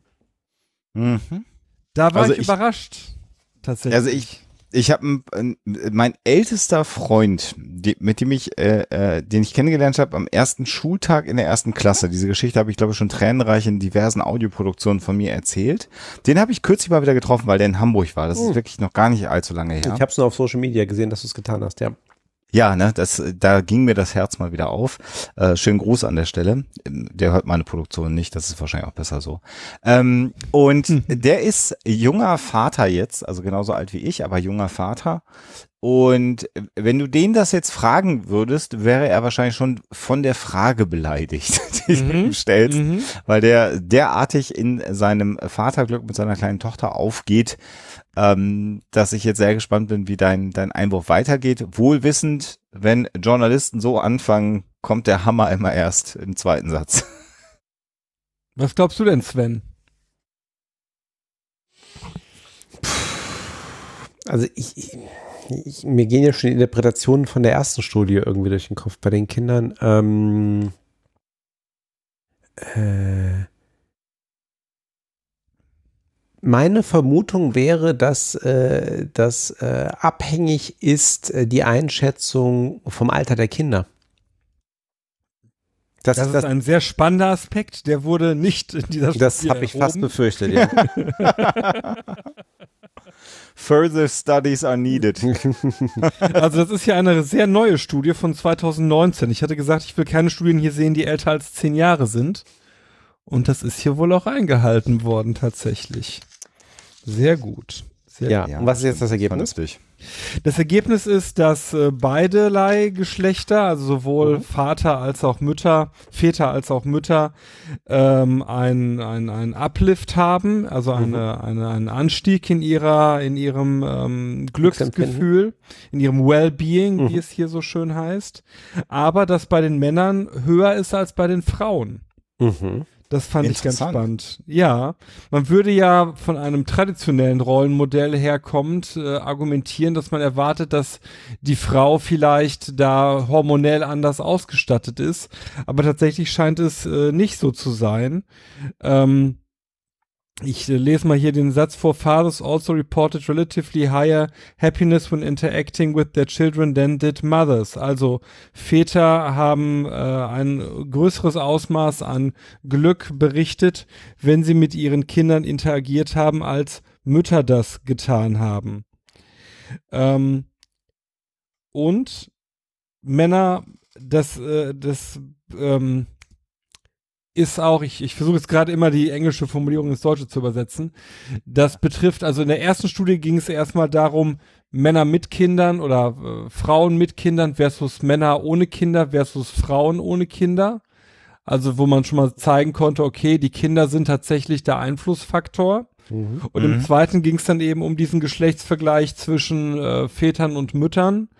Und äh, da war ich tatsächlich äh, überrascht, dass die Väter da so eindeutig äh, höhere ähm, Happiness, also höheres Glück berichten, als äh, Frauen das oder als Mütter das berichtet haben. Wobei es die Mütter auch glücklich macht. Ähm, aber es gab mehr Aktivitäten, die Frauen oder die Mütter vielmehr glücklich gemacht haben als Väter. Also für Väter ist die Interaktion mit dem Kind eine sehr glücklich machende Komponente, während äh, Mütter da noch viele andere Komponenten zu haben scheinen. Ja, gut, das, das, da wäre jetzt natürlich mh. spannend, wie die Familienkonstellation äh, aussieht. Ne? Also beide mh. berufstätig, äh, oder dieses althergebrachte Bild, der äh, Vater ist die ganze Zeit auf der Arbeit, kommt abends nach Hause mhm. und ist dann froh, mal sein Kind zu sehen, weil er sonst nicht mit dem Kind interagieren kann. Ähm, Wie es so oft ist, das sind natürlich jetzt alles Fragen und gerade bei Studien mit Kindern alles furchtbar schwer zu operationalisieren.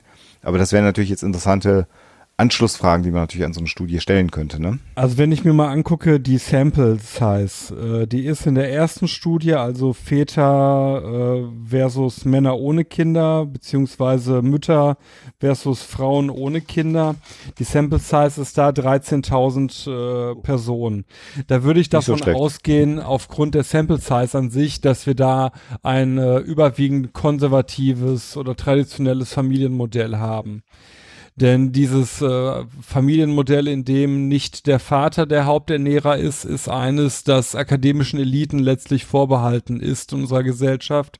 Insofern denke ich schon, dass wir da einen starken traditionellen Bias oder das heißt, mhm. es ist eigentlich kein Bias, sondern es ist ein Abbild dessen, wie die Gesellschaft in Wirklichkeit tickt, außerhalb der sozialen Medien. Die zweite, ja, die, die, es ist doch so. Die zweite Sample Size ist deutlich kleiner, das sind nur 4930. Aber auch das ist immer noch eine relativ große, äh, eine große Stichprobe, ja. so dass ich schon denke, dass auch da das Ganze äh, ähnlich verteilt sein wird. Ich weiß jetzt gerade nicht, woher diese Studie kommt, ähm, aber ich vermute, das wird ja wahrscheinlich England oder die USA gewesen sein. Zumindest nutzen sie englischsprachige Fragebögen. Insofern denke ich, wird es daherkommen. Mhm. Ja, das wäre nämlich noch auch. Ne? Da haben wir die, die, viele Fragen, wie immer bei Studien. Ne? Soziale Erwünschtheit ist irgendwie ein Thema. Ich sage doch nicht, ja. dass meine Kinder mich unglücklich machen. Aber ja, glaubst du, also folgen wir mal dem Gedankengang, weil den finde ich ganz spannend. Mhm. Glaubst du dann, dass die soziale Erwünschtheit bei Männern äh, stärker ausgeprägt ist als bei Frauen?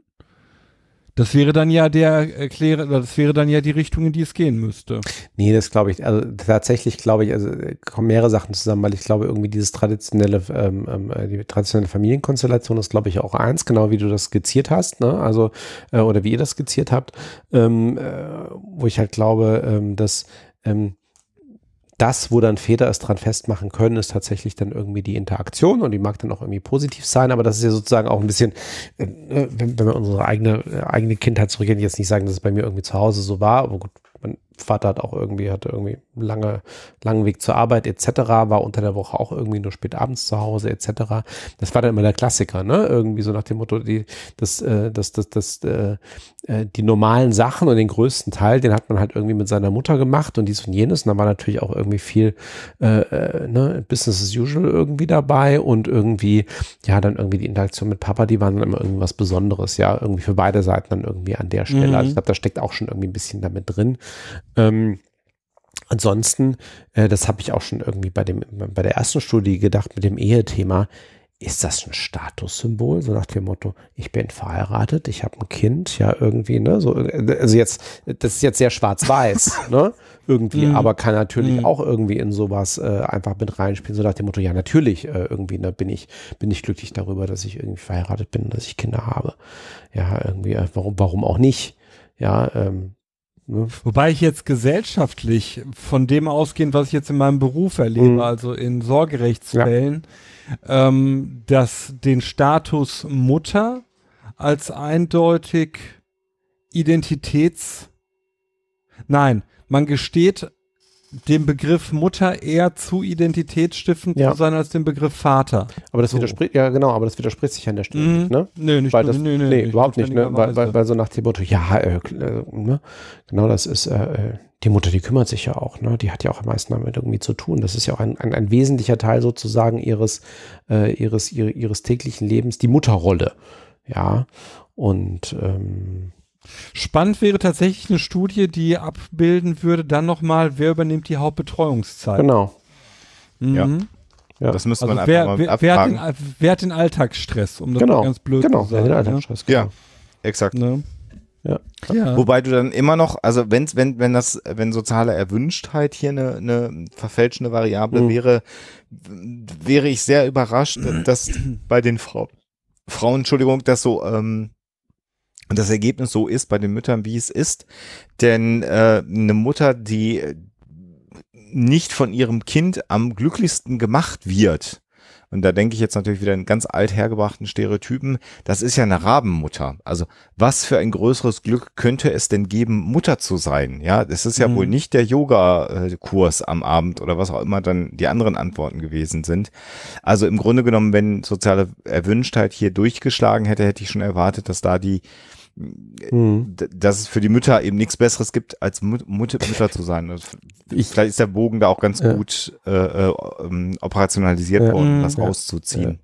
Ich, ich muss nur gerade wieder dran denken, ich glaube, ich habe es in einer vorigen Sendung schon mal erwähnt, aber ähm, äh, auch hier bei uns irgendwie mit, mit dem Innenhof, sich da irgendwie dann eben auch mit den, mit den anderen Eltern irgendwie von Kindern in ähnlichem Alter irgendwie auszutauschen, äh, was dann ja irgendwie so äh, alle zwei Wochen mal passiert ist, dass man irgendwas erzählt, ja, irgendwas, was irgendwie vorgefallen ist und mindestens irgend, irgend ein anderes Elternteil irgendwo daneben steht äh, von einem anderen Kind und sagt, ja, es ist nicht nur unser Kind. Es ist nicht nur unser Kind. Ne, das ist irgendwie genauso diese, ja, das stimmt. Ja, so, ja, klar. Weil, weil irgendwie, ähm, das so und, und, und ne, wir sind alle in einem Boot, so nach dem Motto, ja, alle haben irgendwie die nervigen Phasen und es ist auch vollkommen okay, sich darüber auszutauschen. Es ist halt nicht alles Gold, was glänzt. Wir haben sie ja alle super lieb, aber, ja, ne, so. Und dann ist halt die Realität. Gleichzeitig wieder, was ist das für ein Ausschnitt, ne? Also, wo, wo, wo finden, ne, wo finden solche Gespräche statt, ne? Finden die regelmäßig statt? Ist das irgendwie, ne, so, es ist, ist irgendwie dieses Bewusst, wie, wie verbreitet ist dieses Bewusstsein, ja? Weil, ne, selbst uns fiel es dann halt immer wieder irgendwie auf und den anderen Eltern fällt es dann eben auch auf. Da, so, so dieses, wo einem dann so ein Stein vom Herzen fällt und sagt so, Gott sei Dank, wir sind nicht die Einzigen, die auch mal manchmal echt genervt sind von den Lütten, ja? Und äh, was weiß ich, es ist normal. Es ist stressig, ja. Die sind nicht immer lieb, um Gottes Willen, ja. Wir sind auch nicht immer lieb. Wir sind auch nicht immer perfekt, ja. So. Was? Sprich für dich, sprich für dich, Sven. Ach so. Außer, au, außer, äh, genau, außer bei mir, aber Ja, genau. gerne auch mit Sebastian, der kennt sich selber ja auch gut. Nee, der, der Alexander ist der perfekte Vater. Ich bin der perfekte Vater. Ja. Das ist, äh, Ja. das wäre so. Das, wär, das wäre so. Eine schöne Aussage. Das ist gut, oder? Ja. Ja.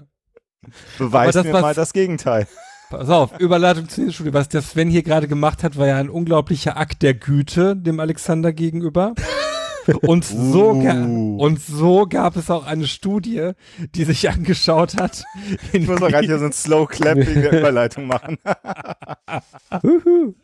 inwiefern Acts of Kindness, also Handlungen äh, von Güte Ja. und Acts of Novelty, also Neuheiten oder Ja. neue Leucht- Handlungen, inwiefern die einen Einfluss haben auf die Zufriedenheit mit dem Leben. Mhm. Und das ist eine kleine, nette Studie gewesen. Da wurden äh, Personen im Alter von 18 bis 60 genommen für 10 Tage. Es gab ein N von 86, also Mhm. übersichtlich, ähm, aber wahrscheinlich repräsentativ gerechnet. Ja, ANOVA, gut, also das kann man rechnen dann, das geht. Ähm, und die fand genau das heraus, was wir erwarten. As expected, performing acts of kindness or acts of novelty resulted in an increase of in life satisfaction. Also, wenn ich Handlungen von Güte oder neue Sachen erlebe, dann äh, stellt sich mir mein Leben besser dar. Heißt also, Mhm. dieses Ding jeden Tag, pardon, jeden Tag eine gute Tat Mhm. oder jeden Tag etwas Neues erleben, hilft mir selber auch, dass ich mich besser fühle. Absolut. Auf Ja. jeden Fall. Und das Also das- Ist jetzt ja, nicht das- überraschend, Nee, aber- aber Ja, belegt. Also das ist halt genau, es ist halt wieder ein, es ist wieder halt ein Beleg dafür für diese, für, für, für diese Weisheiten, weil das wird eben auch gesagt, du kannst, ähm, äh, äh, wie gesagt, Empath Empathie kannst du nicht lernen, Empathie musst du üben, zum Beispiel. Ne? Also dieses anderen Leuten etwas Gutes tun oder so. Plus eben, ähm, dass es dein, äh, dein Leben nochmal irgendwie ein anderes Licht drückt äh, oder, oder, oder deine Ansichten, wenn du eben auch irgendwie neue Dinge irgendwie tust oder erlebst.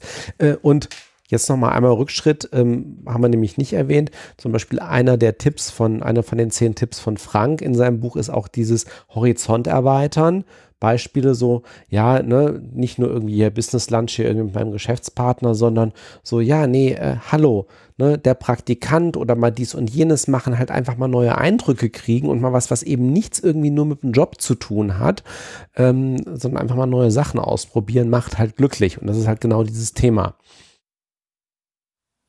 Wobei ich dir ein ganz kleines bisschen widersprechen wollte und Mhm. jetzt tatsächlich, weil ich etwas müde bin, heute vergessen habe, wo ich dir widersprechen äh, wollte.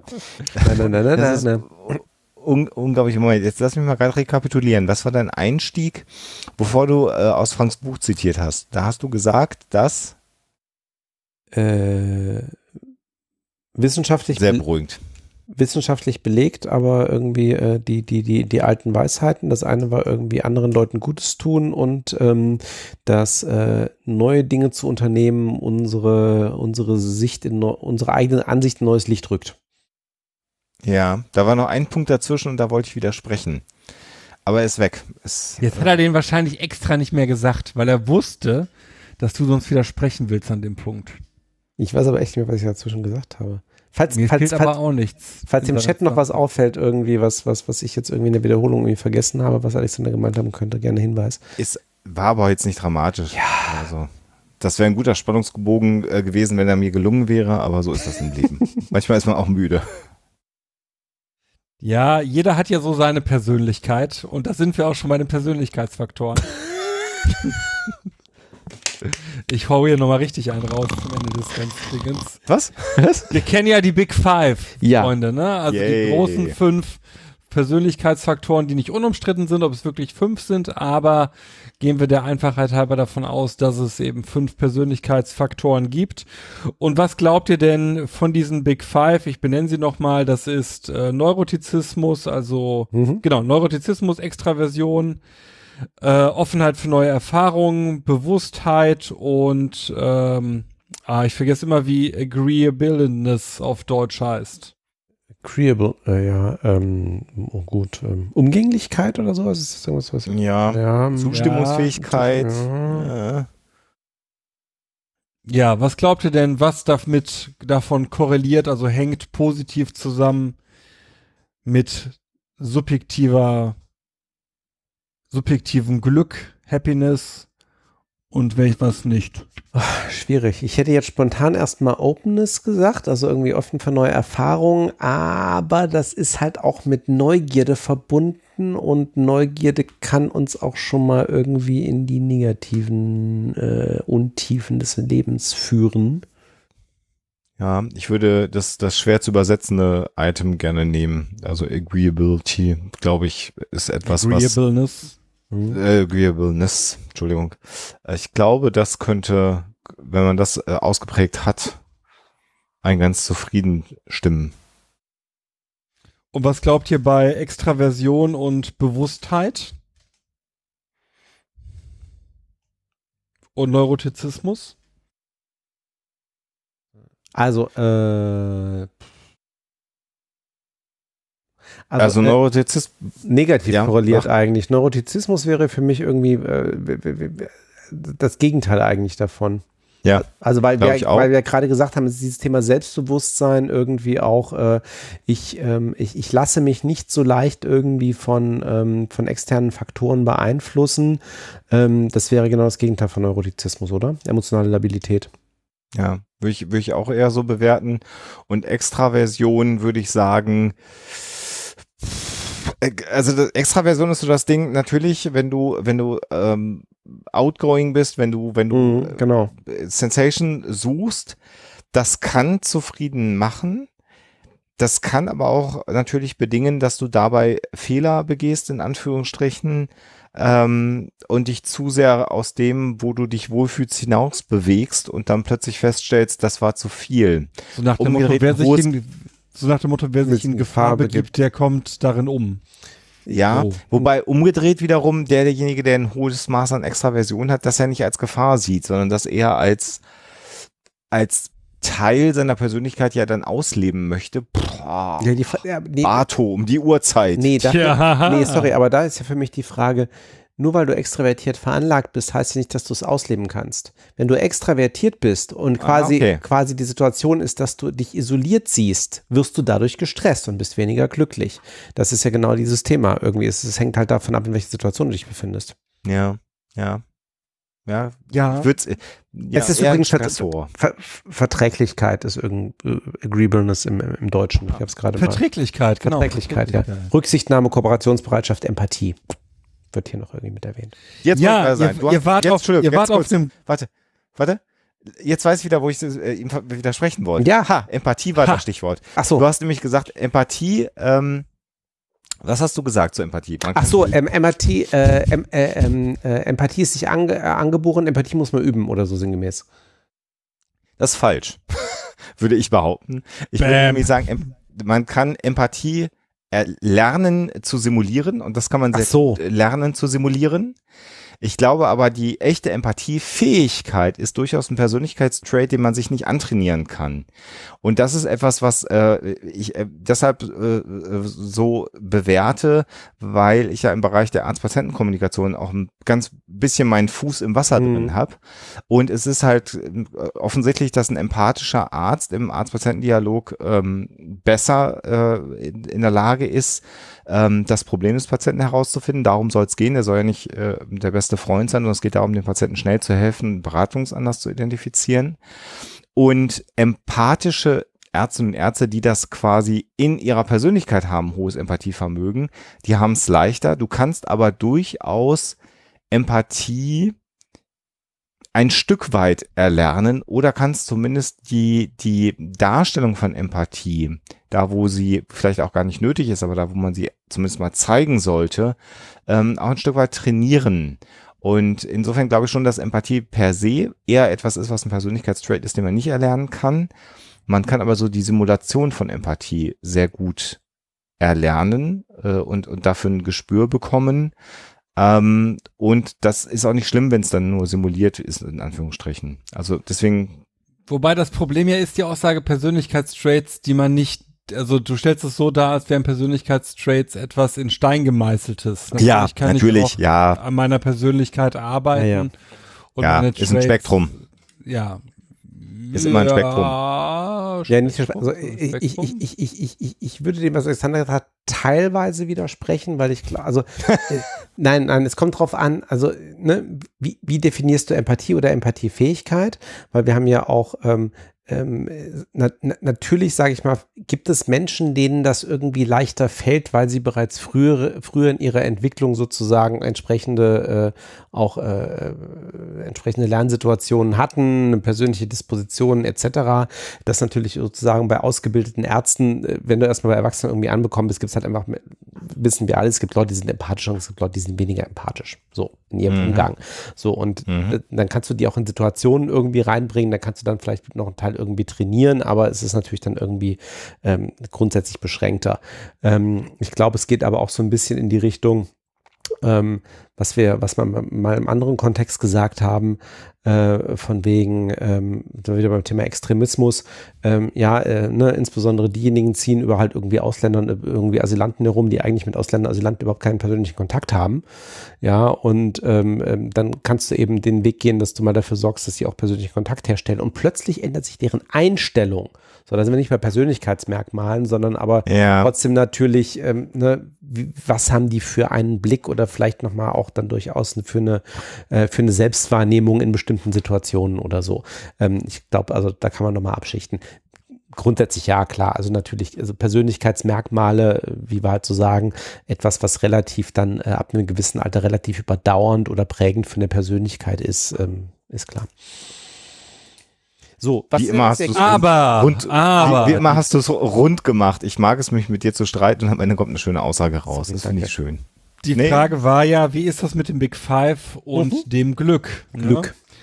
Und da wart ihr mehrheitlich eigentlich auf einem guten Weg, äh, im Detail jedoch nicht ganz so.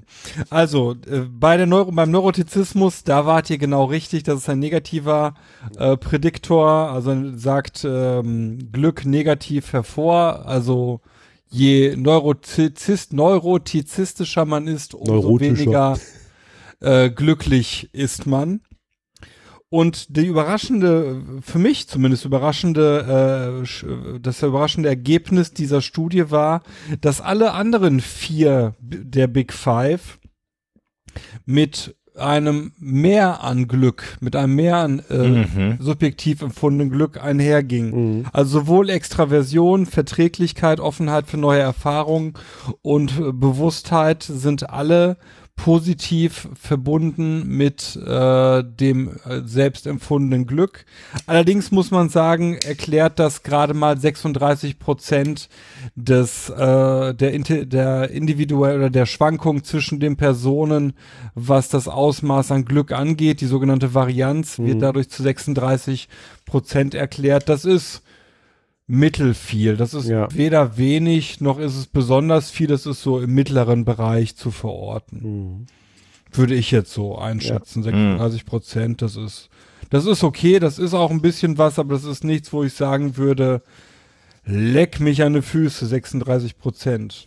Gibt's wie ähm, ähm, ähm, ähm, äh, hast, hast du irgendwie Zahlen dafür, wie negativ die Auswirkung bei dem Neurotizismus ist? Ob das ziemlich heftig ist? Nein, habe nee, ich leider okay. keine Zahlen. Weil, zu. also tatsächlich, also weil, wenn man die mal so durchgeht und das, was wir bis jetzt auch zum Thema irgendwie äh, subjektive Wahrnehmung von Glück oder irgendwie äh, auch Zufriedenheit irgendwie äh, gesehen haben, ähm, und wie wir es ja auch gerade diskutiert haben, die haben schon alle natürlich irgendwie bis auf den Neurotizismus etwas, wo man sagen kann, okay, da kannst du irgendwie ein Glücksgefühl rausziehen. Aber es kommt halt auf die mhm. Situation an. Insofern wundern mich auch die 36 Prozent nicht. Ne? Du kannst einen Teil damit erklären, ja, aber halt auch nicht alles, weil es gibt jetzt nicht das, äh, ähm, also weil gerade zum Beispiel, wenn ich hier auf das Thema Gewissenhaftigkeit irgendwie gehe, ähm, ähm, wie heißt das schon im Englischen, Conscientiousness irgendwie so, äh, bis hin mhm. zum Perfektionismus, äh, wo halt alle sagen, wo auch die Stoiker schon sagen, Perfektionismus ist halt nicht das, wo du hinkommen willst, sondern mhm. ähm, das, was eben tatsächlich wo du halt hinkommen willst, ist oder was für dich, was eigentlich für ein glückliches Leben irgendwie ähm, äh, wichtig ist, ist, dass du in einen Modus kommst, wo du ähm, Hartnäckigkeit, deine eigene Hartnäckigkeit im Grunde irgendwie kultivierst.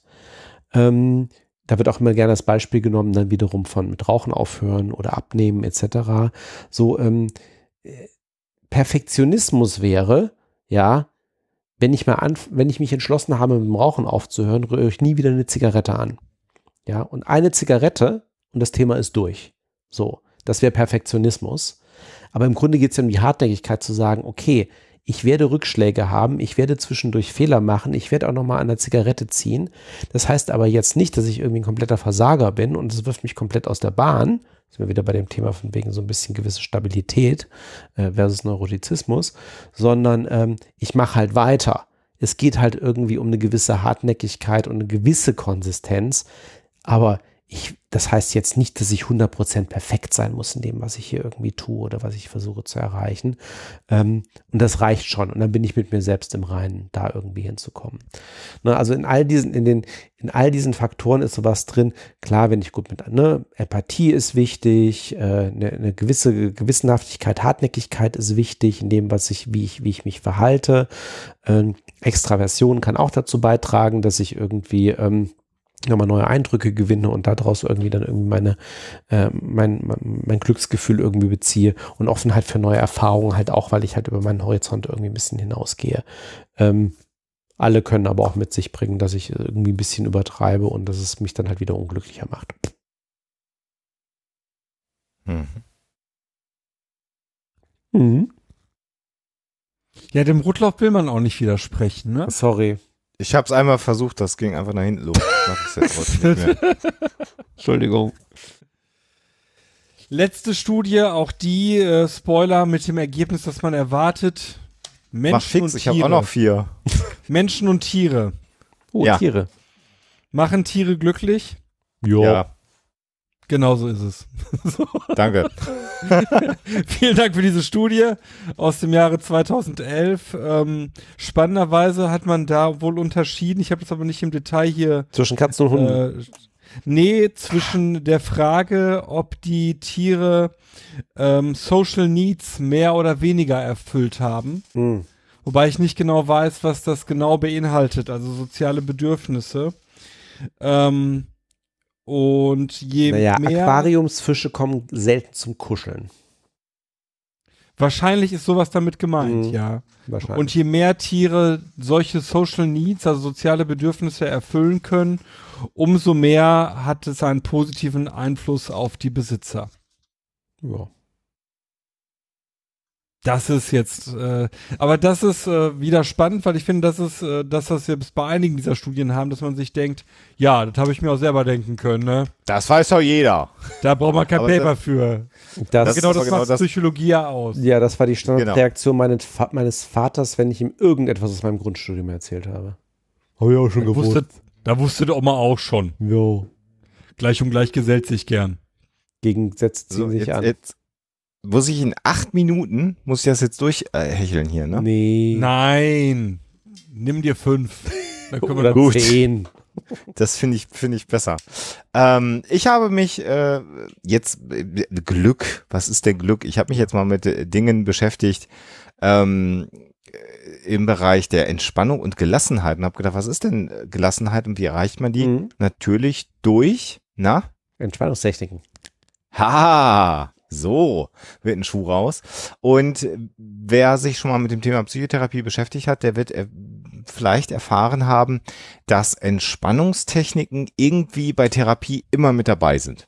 Also in der stationären ähm, Psychotherapie gibt es zum Beispiel immer ähm, progressive Muskelrelaxation und wenn man in die ambulante Psychotherapie geht, wird einem angeraten, vielleicht autogenes Training oder andere Dinge zu tun. Und man kann sich ja schon fragen, warum machen wir das denn so? Also weil irgendwer sich das ausgedacht hat oder gibt es vielleicht sogar auch Evidenzen dafür, dass das was bringt? Und ich habe mir so ein paar Studien mal rausgesucht. Ich habe hier versucht, nur Meta-Analysen äh, rauszusuchen. Meta-Analysen für alle, die es nicht wissen, einmal noch kurz erklärt. Ganz viele einzelne Studien werden da genommen, werden versucht, statistisch äh, zu vergleichen und dann aus den Ergebnissen nochmal eine eigene Statistik gerechnet. Ähm, das ist ja so ein Erkenntnisweg. Also wenn wir eine Studie haben, die sagt, äh, Tiere machen glücklich, ist das schön. Besser sind zehn Studien an zehn Orten in der Welt, die alle relativ vergleichbar sind. Und dann lässt man nochmal die Statistik drüber laufen und stellt fest, ja, Tiere machen glücklich und das hat auch schon die Oma gewusst. So. Ähm, also das in, in ganz kurzen Worten nochmal so eine Meta-Analyse. Und ich habe eine Studie rausgesucht, das fand ich ganz interessant. Also äh, ich habe es jetzt begrenzt auf Angsterkrankungen äh, und Mhm. Depressionen äh, für heute, weil sonst wäre es zu weitläufig natürlich gewesen, das Gebiet. Fangen wir mal mit der Angst an. Und da habe ich eine Meta-Analyse. Das ist ähm, äh, sehr, sehr spannend. Das ist sogar eine, eine Cochrane-Studie, Mhm. also wirklich ganz, ganz hoch angesiedelt. Und da wurden Meditationstechniken mit Entspannungstechniken verglichen. Ja, also Mhm. ähm, und zwar Entspannungstechniken diverser Natur von der progressiven Muskelrelaxation äh, über ähm, Entspannungs äh, und also wirklich diverseste ähm, Methoden. Und interessant ist im Ergebnis, äh, dass tatsächlich die ähm, jetzt muss ich nochmal ganz genau nachschauen, dass ich es nicht falsch sage, ähm, dass die Meditation tatsächlich eine sinnvolle Wirkung hat. Also und zum Mhm. Teil auch den Entspannungstechniken überlegen ist. Das fand ich ein sehr, sehr interessantes Ergebnis, dass also ähm, immerhin die Meditationstechnik einen kleinen, aber signifikanten Vorteil gegenüber der Entspannungstherapie besitzt bei der Behandlung von Ängsten. äh, Angstsymptomen. Mhm. Ja. Jetzt muss man natürlich sagen, funktioniert natürlich nur dann, wenn jemand auch in der Lage ist zu meditieren. Also es gibt natürlich diese ganz basalen Einschränkungen, aber ähm, ihr werdet das auch im Studium gelernt haben, Entspannungstechniken immer super gut. Ich habe an der Uni nicht beigebracht bekommen, dass Meditation eventuell auch eine Technik wäre, die hier eine Verbesserung bedingen würde. Ich fand das hochinteressant, ehrlich Mhm. gesagt. Mhm. Und äh, hier geht es auch noch darum, dass in dieser Meta-Analyse sogar die ähm, Effektivität über zwölf Monate, also in, einer, Mhm. in einem Follow-up äh, überprüft wurde. Und auch da ähm, ist es so, dass die, ähm, ähm, die Meditation den Entspannungstechniken auch nochmal überlegen ist. Also häufig hat man ja einen relativ kurzen Zeitraum von Studien und dann fehlt so dieser Follow-up nach mehreren Monaten. Hier sind sogar zwölf Monate, was sehr lang eigentlich ist. Und auch hier gibt's immerhin nicht mehr signifikant, aber einen Hinweis immerhin darauf. Das heißt statistisch gesehen jetzt keine, kein eben Unterschied von der Nullhypothese, wo man aus, davon ausgeht, dass ein Unterschied vorherrscht, aber zumindest ein Hinweis in Richtung, es könnte einer da sein. Fand ich einfach interessant. Mhm. Der Umkehrschluss, jetzt gehen wir noch mal ganz kurz in eine andere Studie rein, auch noch mal zum Thema Angst, die ich rausgesucht habe. Ähm, ich muss gerade gucken, dass ich die richtige hier anklicke. Äh, äh, Entspannungstherapie generell bei Angststörungen, also eine andere Meta-Analyse zu dem Thema. Ähm, da ging es darum, wie denn der Effekt von Entspannungstherapie generell im Vergleich zu Psychotherapie ist. Und das ist dann wiederum sehr interessant, ähm, nämlich die Tatsache, dass äh, Entspannungstherapie eine sinnvolle Intervention sein kann, um negative Emotionen zu reduzieren bei Patienten mit Angststörungen. Mhm. Das heißt, wir haben also hier, wenn man die jetzt so in Reihe stellen würde, die Studien, ein Ergebnis, das sagt, Entspannungstechniken helfen, negative Emotionen bei Angststörungen zu lindern. Und dann haben wir eine Studie, die sagt, noch effizienter ist Meditation Mhm. bei Angststörungen. Das finde ich eine ganz interessante Verkettung, die wir hier haben. Ich werde die Studien, äh, die Cochrane-Studie ist leider nicht frei und Open Source. Die andere Studie ist frei und Open Source, wenn ich das richtig sehe. Ich prüfe es gerade nochmal. Denk, denk, denk, denk, denk. Ansonsten verlinken wir euch zumindest die Abstracts und wer dann weiß, wie man an Texten im Internet drankommt, kann vielleicht dann auch die Studien äh, finden. Ja, die ist leider auch nicht frei. Also sind beide leider nicht frei. Das ist ja eh das Grund. Aber gut. Vielleicht weiß der andere, wie er da dran kommt. Ähm, dann habe ich noch mal Zeit rennt davon nochmal mir angeschaut. Depression Macht ihr da Entspannungs echt keinen Stress ohne Scheiß, wenn wir zehn Minuten Das drüber wir sind. einhalten. Zehn Minuten drüber. der Sendeplan. Sportstudie. Das ist, Was machst du denn für einen Stress? Sei ich glücklich. weiß auch nicht. ich bin total entspannt. Uh. Ähm, Entspannungstechniken, äh, Entspannung und Depression. Ähm, da fasse ich nur kurz zusammen. Auch wieder eine, eine, Cochrane-Analyse, interessanterweise. Und hier gibt es ein leicht anderes Bild, nämlich die Tatsache, dass Entspannungstechniken ähm, durchaus selbstbewertete depressive Symptome lindern können. Und zwar besser als keine Behandlung oder so eine minimale Behandlung. Aber hier ist die psychologische Therapie sehr, sehr, sehr effizient und bei weitem effizienter als Entspannungstechniken. Hm. Das heißt, äh, für die Depressionen ist also auf jeden Fall eine Psychotherapie ganz relevant. Nichtsdestoweniger helfen auch hier Entspannungstechniken, um ähm, die äh, depressiven Symptome, die man selber so mhm. wahrnimmt und einschätzen kann, zu lindern. Und was man hier mitnehmen kann, ist, dass die äh, Entspannungstechniken generell ein probates Mittel bei psychischen Erkrankungen sind, sowohl bei Depressionen als auch bei Angsterkrankungen. Äh, bei Angst hilft Meditation offensichtlich sehr gut. Äh, bei Depressionen sollte auf jeden Fall aber eine Psychotherapie immer äh, dabei sein und dann kann eine Entspannungstechnik ähm, diese Therapie sicherlich gut unterstützen.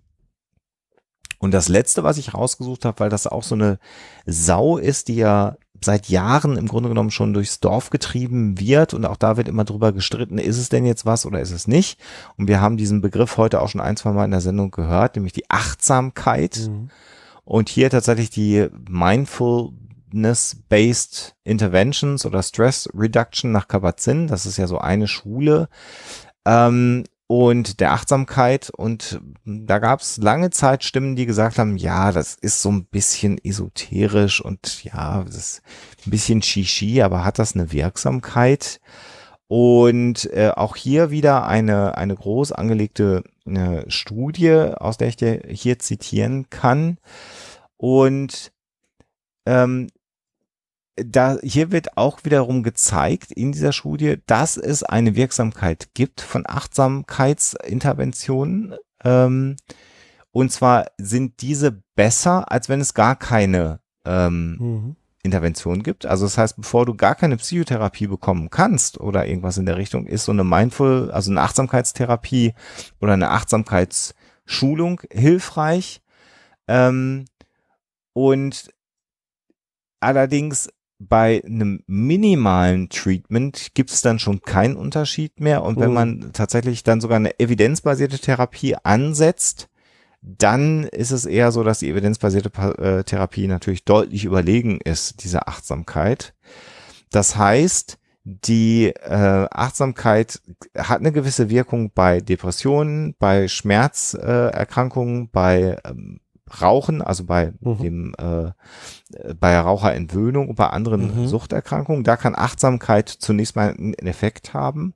Und der Schluss, der hier aus der Studie gezogen wird, ist vor dem Hintergrund, dass ja nicht jeder sofort eine Therapie bekommen kann, kann Achtsamkeit als niederschwellige Intervention zumindest schon mal einen lindernden Faktor haben und ist mhm. dann immerhin wirksamer, als wenn gar nichts passiert. Und das finde mhm. ich ganz spannend, weil wir auch, auch in Deutschland diese langen Wartezeiten auf den Therapieplatz mhm. haben. Und dann ist Achtsamkeit zumindest eine Möglichkeit, einen kleinen Effekt zu erzielen. Und Achtsamkeit ist jetzt ja nicht sonderlich aufwendig zu erlernen und es gibt viele Techniken, die man sehr schnell sich darauf schaffen kann bei der Achtsamkeit. Das fand ich auch nochmal ganz interessant. Und Fazit unter den Studien, die ich hier gerade zitiert habe, wäre dann so ein Stück weit Gelassenheit hilft auch bei psychischen Erkrankungen. Das ist doch eigentlich ganz schön. Mhm. Ich habe noch, ein, noch, noch einen weiteren Gedanken bei den Ergebnissen, weil da nämlich, glaube ich, also was ich da so ein bisschen raushöre, aber äh, korrigiert mich, ist, wir reden hier grundsätzlich über zwei, ähm, zwei Ebenen. Nämlich das eine ist erstmal die, die Emotionen an sich und das zweite ist so ein bisschen die, die meine eigene Interpretation, mein eigener sozusagen gedanklicher Umgang auch mit diesen, äh, ähm, mit diesen Emotionen, mit diesen Gefühlen. Und ähm, da kommen wir wieder auf die ursprünglichen Themen zurück, weil auch schon die, ähm, die Philosophen damals vor zweieinhalbtausend Jahren, also die Historiker, da reden wir so über drittes Jahrhundert irgendwie vor Christus, äh, nein, vor unserer Zeitrechnung, Entschuldigung, ähm, ähm, gesagt haben, also das, was die alle nicht mochten oder was die alle gesagt haben, ist ganz schlecht, ist ähm, äh, Wutausbrüche. Ja, also irgendwie Ärger zeigen etc. Das ist irgendwie, das ist irgendwie das Signal schlechthin, dass ich mich halt irgendwie selber nicht irgendwie im Griff habe. Ähm, dass ich halt meine, meine Emotionen irgendwie so freien Lauf lasse. So. Und ähm, ich glaube, was, was, was, was ich so ein bisschen rausgehört habe, ist hier, ähm, klar, bei Angstsymptomatik, da habe ich erstmal eine Emotion. So, und natürlich Mhm. können mir irgendwie, ähm, und äh, der Tipp ist auch, also generell ja irgendwie, wenn ich Ärger habe, also auch da wieder klassisch ist so dieses so, nicht den Ärger freien Lauf lassen, nicht Es rauslassen, tut weil mir unfassbar leid, Leute. Ich muss mich für eine Minute rausziehen, sonst platzt meine Blase. kein Thema. tu das. Auch das ist eine Emotion. Na, das ist so, egal. Das äh, äh, führt zu großer Entspannung gleich bei ihm. Genau, er- absolut. ja. Ähm, nein, dass gesagt wird, ähm, erstmal runterkommen, ja. Also wenn du, wenn du merkst, also, also Punkt eins, du musst erstmal merken, dass du wütend bist. So. Punkt zwei, wenn du merkst, dass du wütend bist, erstmal durchatmen, bis zehn zählen, nicht irgendwie impulsiv reagieren, sondern irgendwie erstmal dann nach, nachdem du bis zehn gezählt hast, irgendwie nochmal gucken, was ist eigentlich Sache. So. Ähm, was ich so ein bisschen raushöre ist, bei einer Angstsymptomatik ähm, irgendwie, na klar, helfen mir erstmal Entspannungstechniken, weil ich erstmal dorthin gebracht werde, dass sozusagen mein Angstlevel, mein, mein Gefühlslevel irgendwie halt, äh, dass ich das so ein bisschen in den Griff kriege. Unabhängig davon, wie meine persönliche Interpretation jetzt der Situation ist. Ja. Ähm, demgegen und für mich hat, ähm, das ist aber jetzt so ein bisschen mein laienhaftes Verständnis, geht Meditation immer so ein bisschen einen Schritt weiter, weil das ist halt nicht nur Entspannung, sondern ich mache mir ja durchaus Gedanken oder ich setze mich auch durchaus geistig mit einem Thema ein Stück weit auseinander. Jetzt nicht im Detail, ne, aber es ist nochmal eine andere Ebene involviert. Und ähm, dass mir das natürlich auch in der Angstsymptomatik nochmal ein Stückchen mehr hilft als jetzt die reine Entspannung. Ähm, das umgekehrt, wenn es jetzt um eine ähm, depressive Störung geht, wo ich natürlich auch ein, ein Gefühl habe, wo aber natürlich eigentlich der Hebel auch ist, wie interpretiere ich diese Situation? Dieses ganze Thema, also Achtsamkeit kann mir da helfen, weil ich fange erstmal an, irgendwie auf mich selber ne, ein bisschen stärker in mich, re- jetzt mal gesagt, stärker in mich reinzuhören. Ne, wie geht's mir eigentlich gerade? Wie geht's mir in der Situation? Wie geht's, ne, wie, wie ist eigentlich die Situation? Ähm, darum geht's ja, egal wie stark ich mich jetzt eben auch äh, geistig jetzt mit dieser Situation auseinandersetze, dass das eben auch noch mal ein Stück weiter geht als, ähm, als, als die eigentlichen Entspannungstechniken und da vielleicht auch noch ein Stückchen, äh, ein Ticken mehr hilft. Ähm, wobei, was halt tatsächlich hilft, ist, wenn ich mich wirklich intensiver irgendwie auch inhaltlich oder geistig mit, äh, mit, der, mit der ganzen Situation, mit meiner Reaktion dazu auseinandersetze. Und damit sind wir halt wieder beim Thema klassische, irgendwie evidenzbasierte Psychotherapie. Das ist so ein bisschen, Mhm. was ich raushöre. Mhm. Wobei man sich schon fragen muss, äh, äh, ein gut gemachtes autogenes Training ist ja auch schon mehr als eine einfache Entspannungsübung. Genau, eben, ja, ja. Ja. Also das ist so, da sind Ja, ja, irgendwann auch genau, die Grenzen Grenzen fließend, absolut. Ne? Aber klar. Ja. Ich habe das ja auch gehabt, dass bei der bei der Muskelrelaxation, äh, als ich das in der Klinik gemacht habe, die Leute immer eingepennt sind. Mhm, dann ja. hast du ja natürlich auch Mhm. keinen Entspannungseffekt. Das ist halt auch ein Problem, weil das soll ja eigentlich nicht passieren. In dem Moment, wo du einpennst, äh, ist dieser bewusste Zustand der Entspannung ja nicht mehr vorhanden. Aber was willst du machen, wenn du 30 Patienten betreust? Ja, das, das waren meine Studien, die ich hatte. Schöne Studien, Mhm. gute Studien, Cochrane-Studien. Ich habe mich bemüht. Das ist äh, auch meinem Chef äh, ist da schuld, der der immer sagt, gibt's da ein Review, gibt's da eine Meta-Analyse zu. Was ist denn die Wahrheit, Mhm. Hm. Genau. mein lieber wissenschaftlicher Mitarbeiter? Und dann stehst du da im kurzen Hemd, wenn du nicht mal geguckt hast, ob es sich ein paar Meta-Analysen gibt. Hm. Die sind immer sehr hilfreich. Und selbst die sind ja eingeschränkt. Ich finde das so schön, also dass auch eine Meta-Analyse natürlich äh, immer Einschränkungen unterlegen ist, äh, aber die haben schon halt auch einen anderen Impact und man kann sagen, da ist was dran. Schon gut. Mhm. Wissenschaftskommunikation, so wichtig in der heutigen. Oh ja.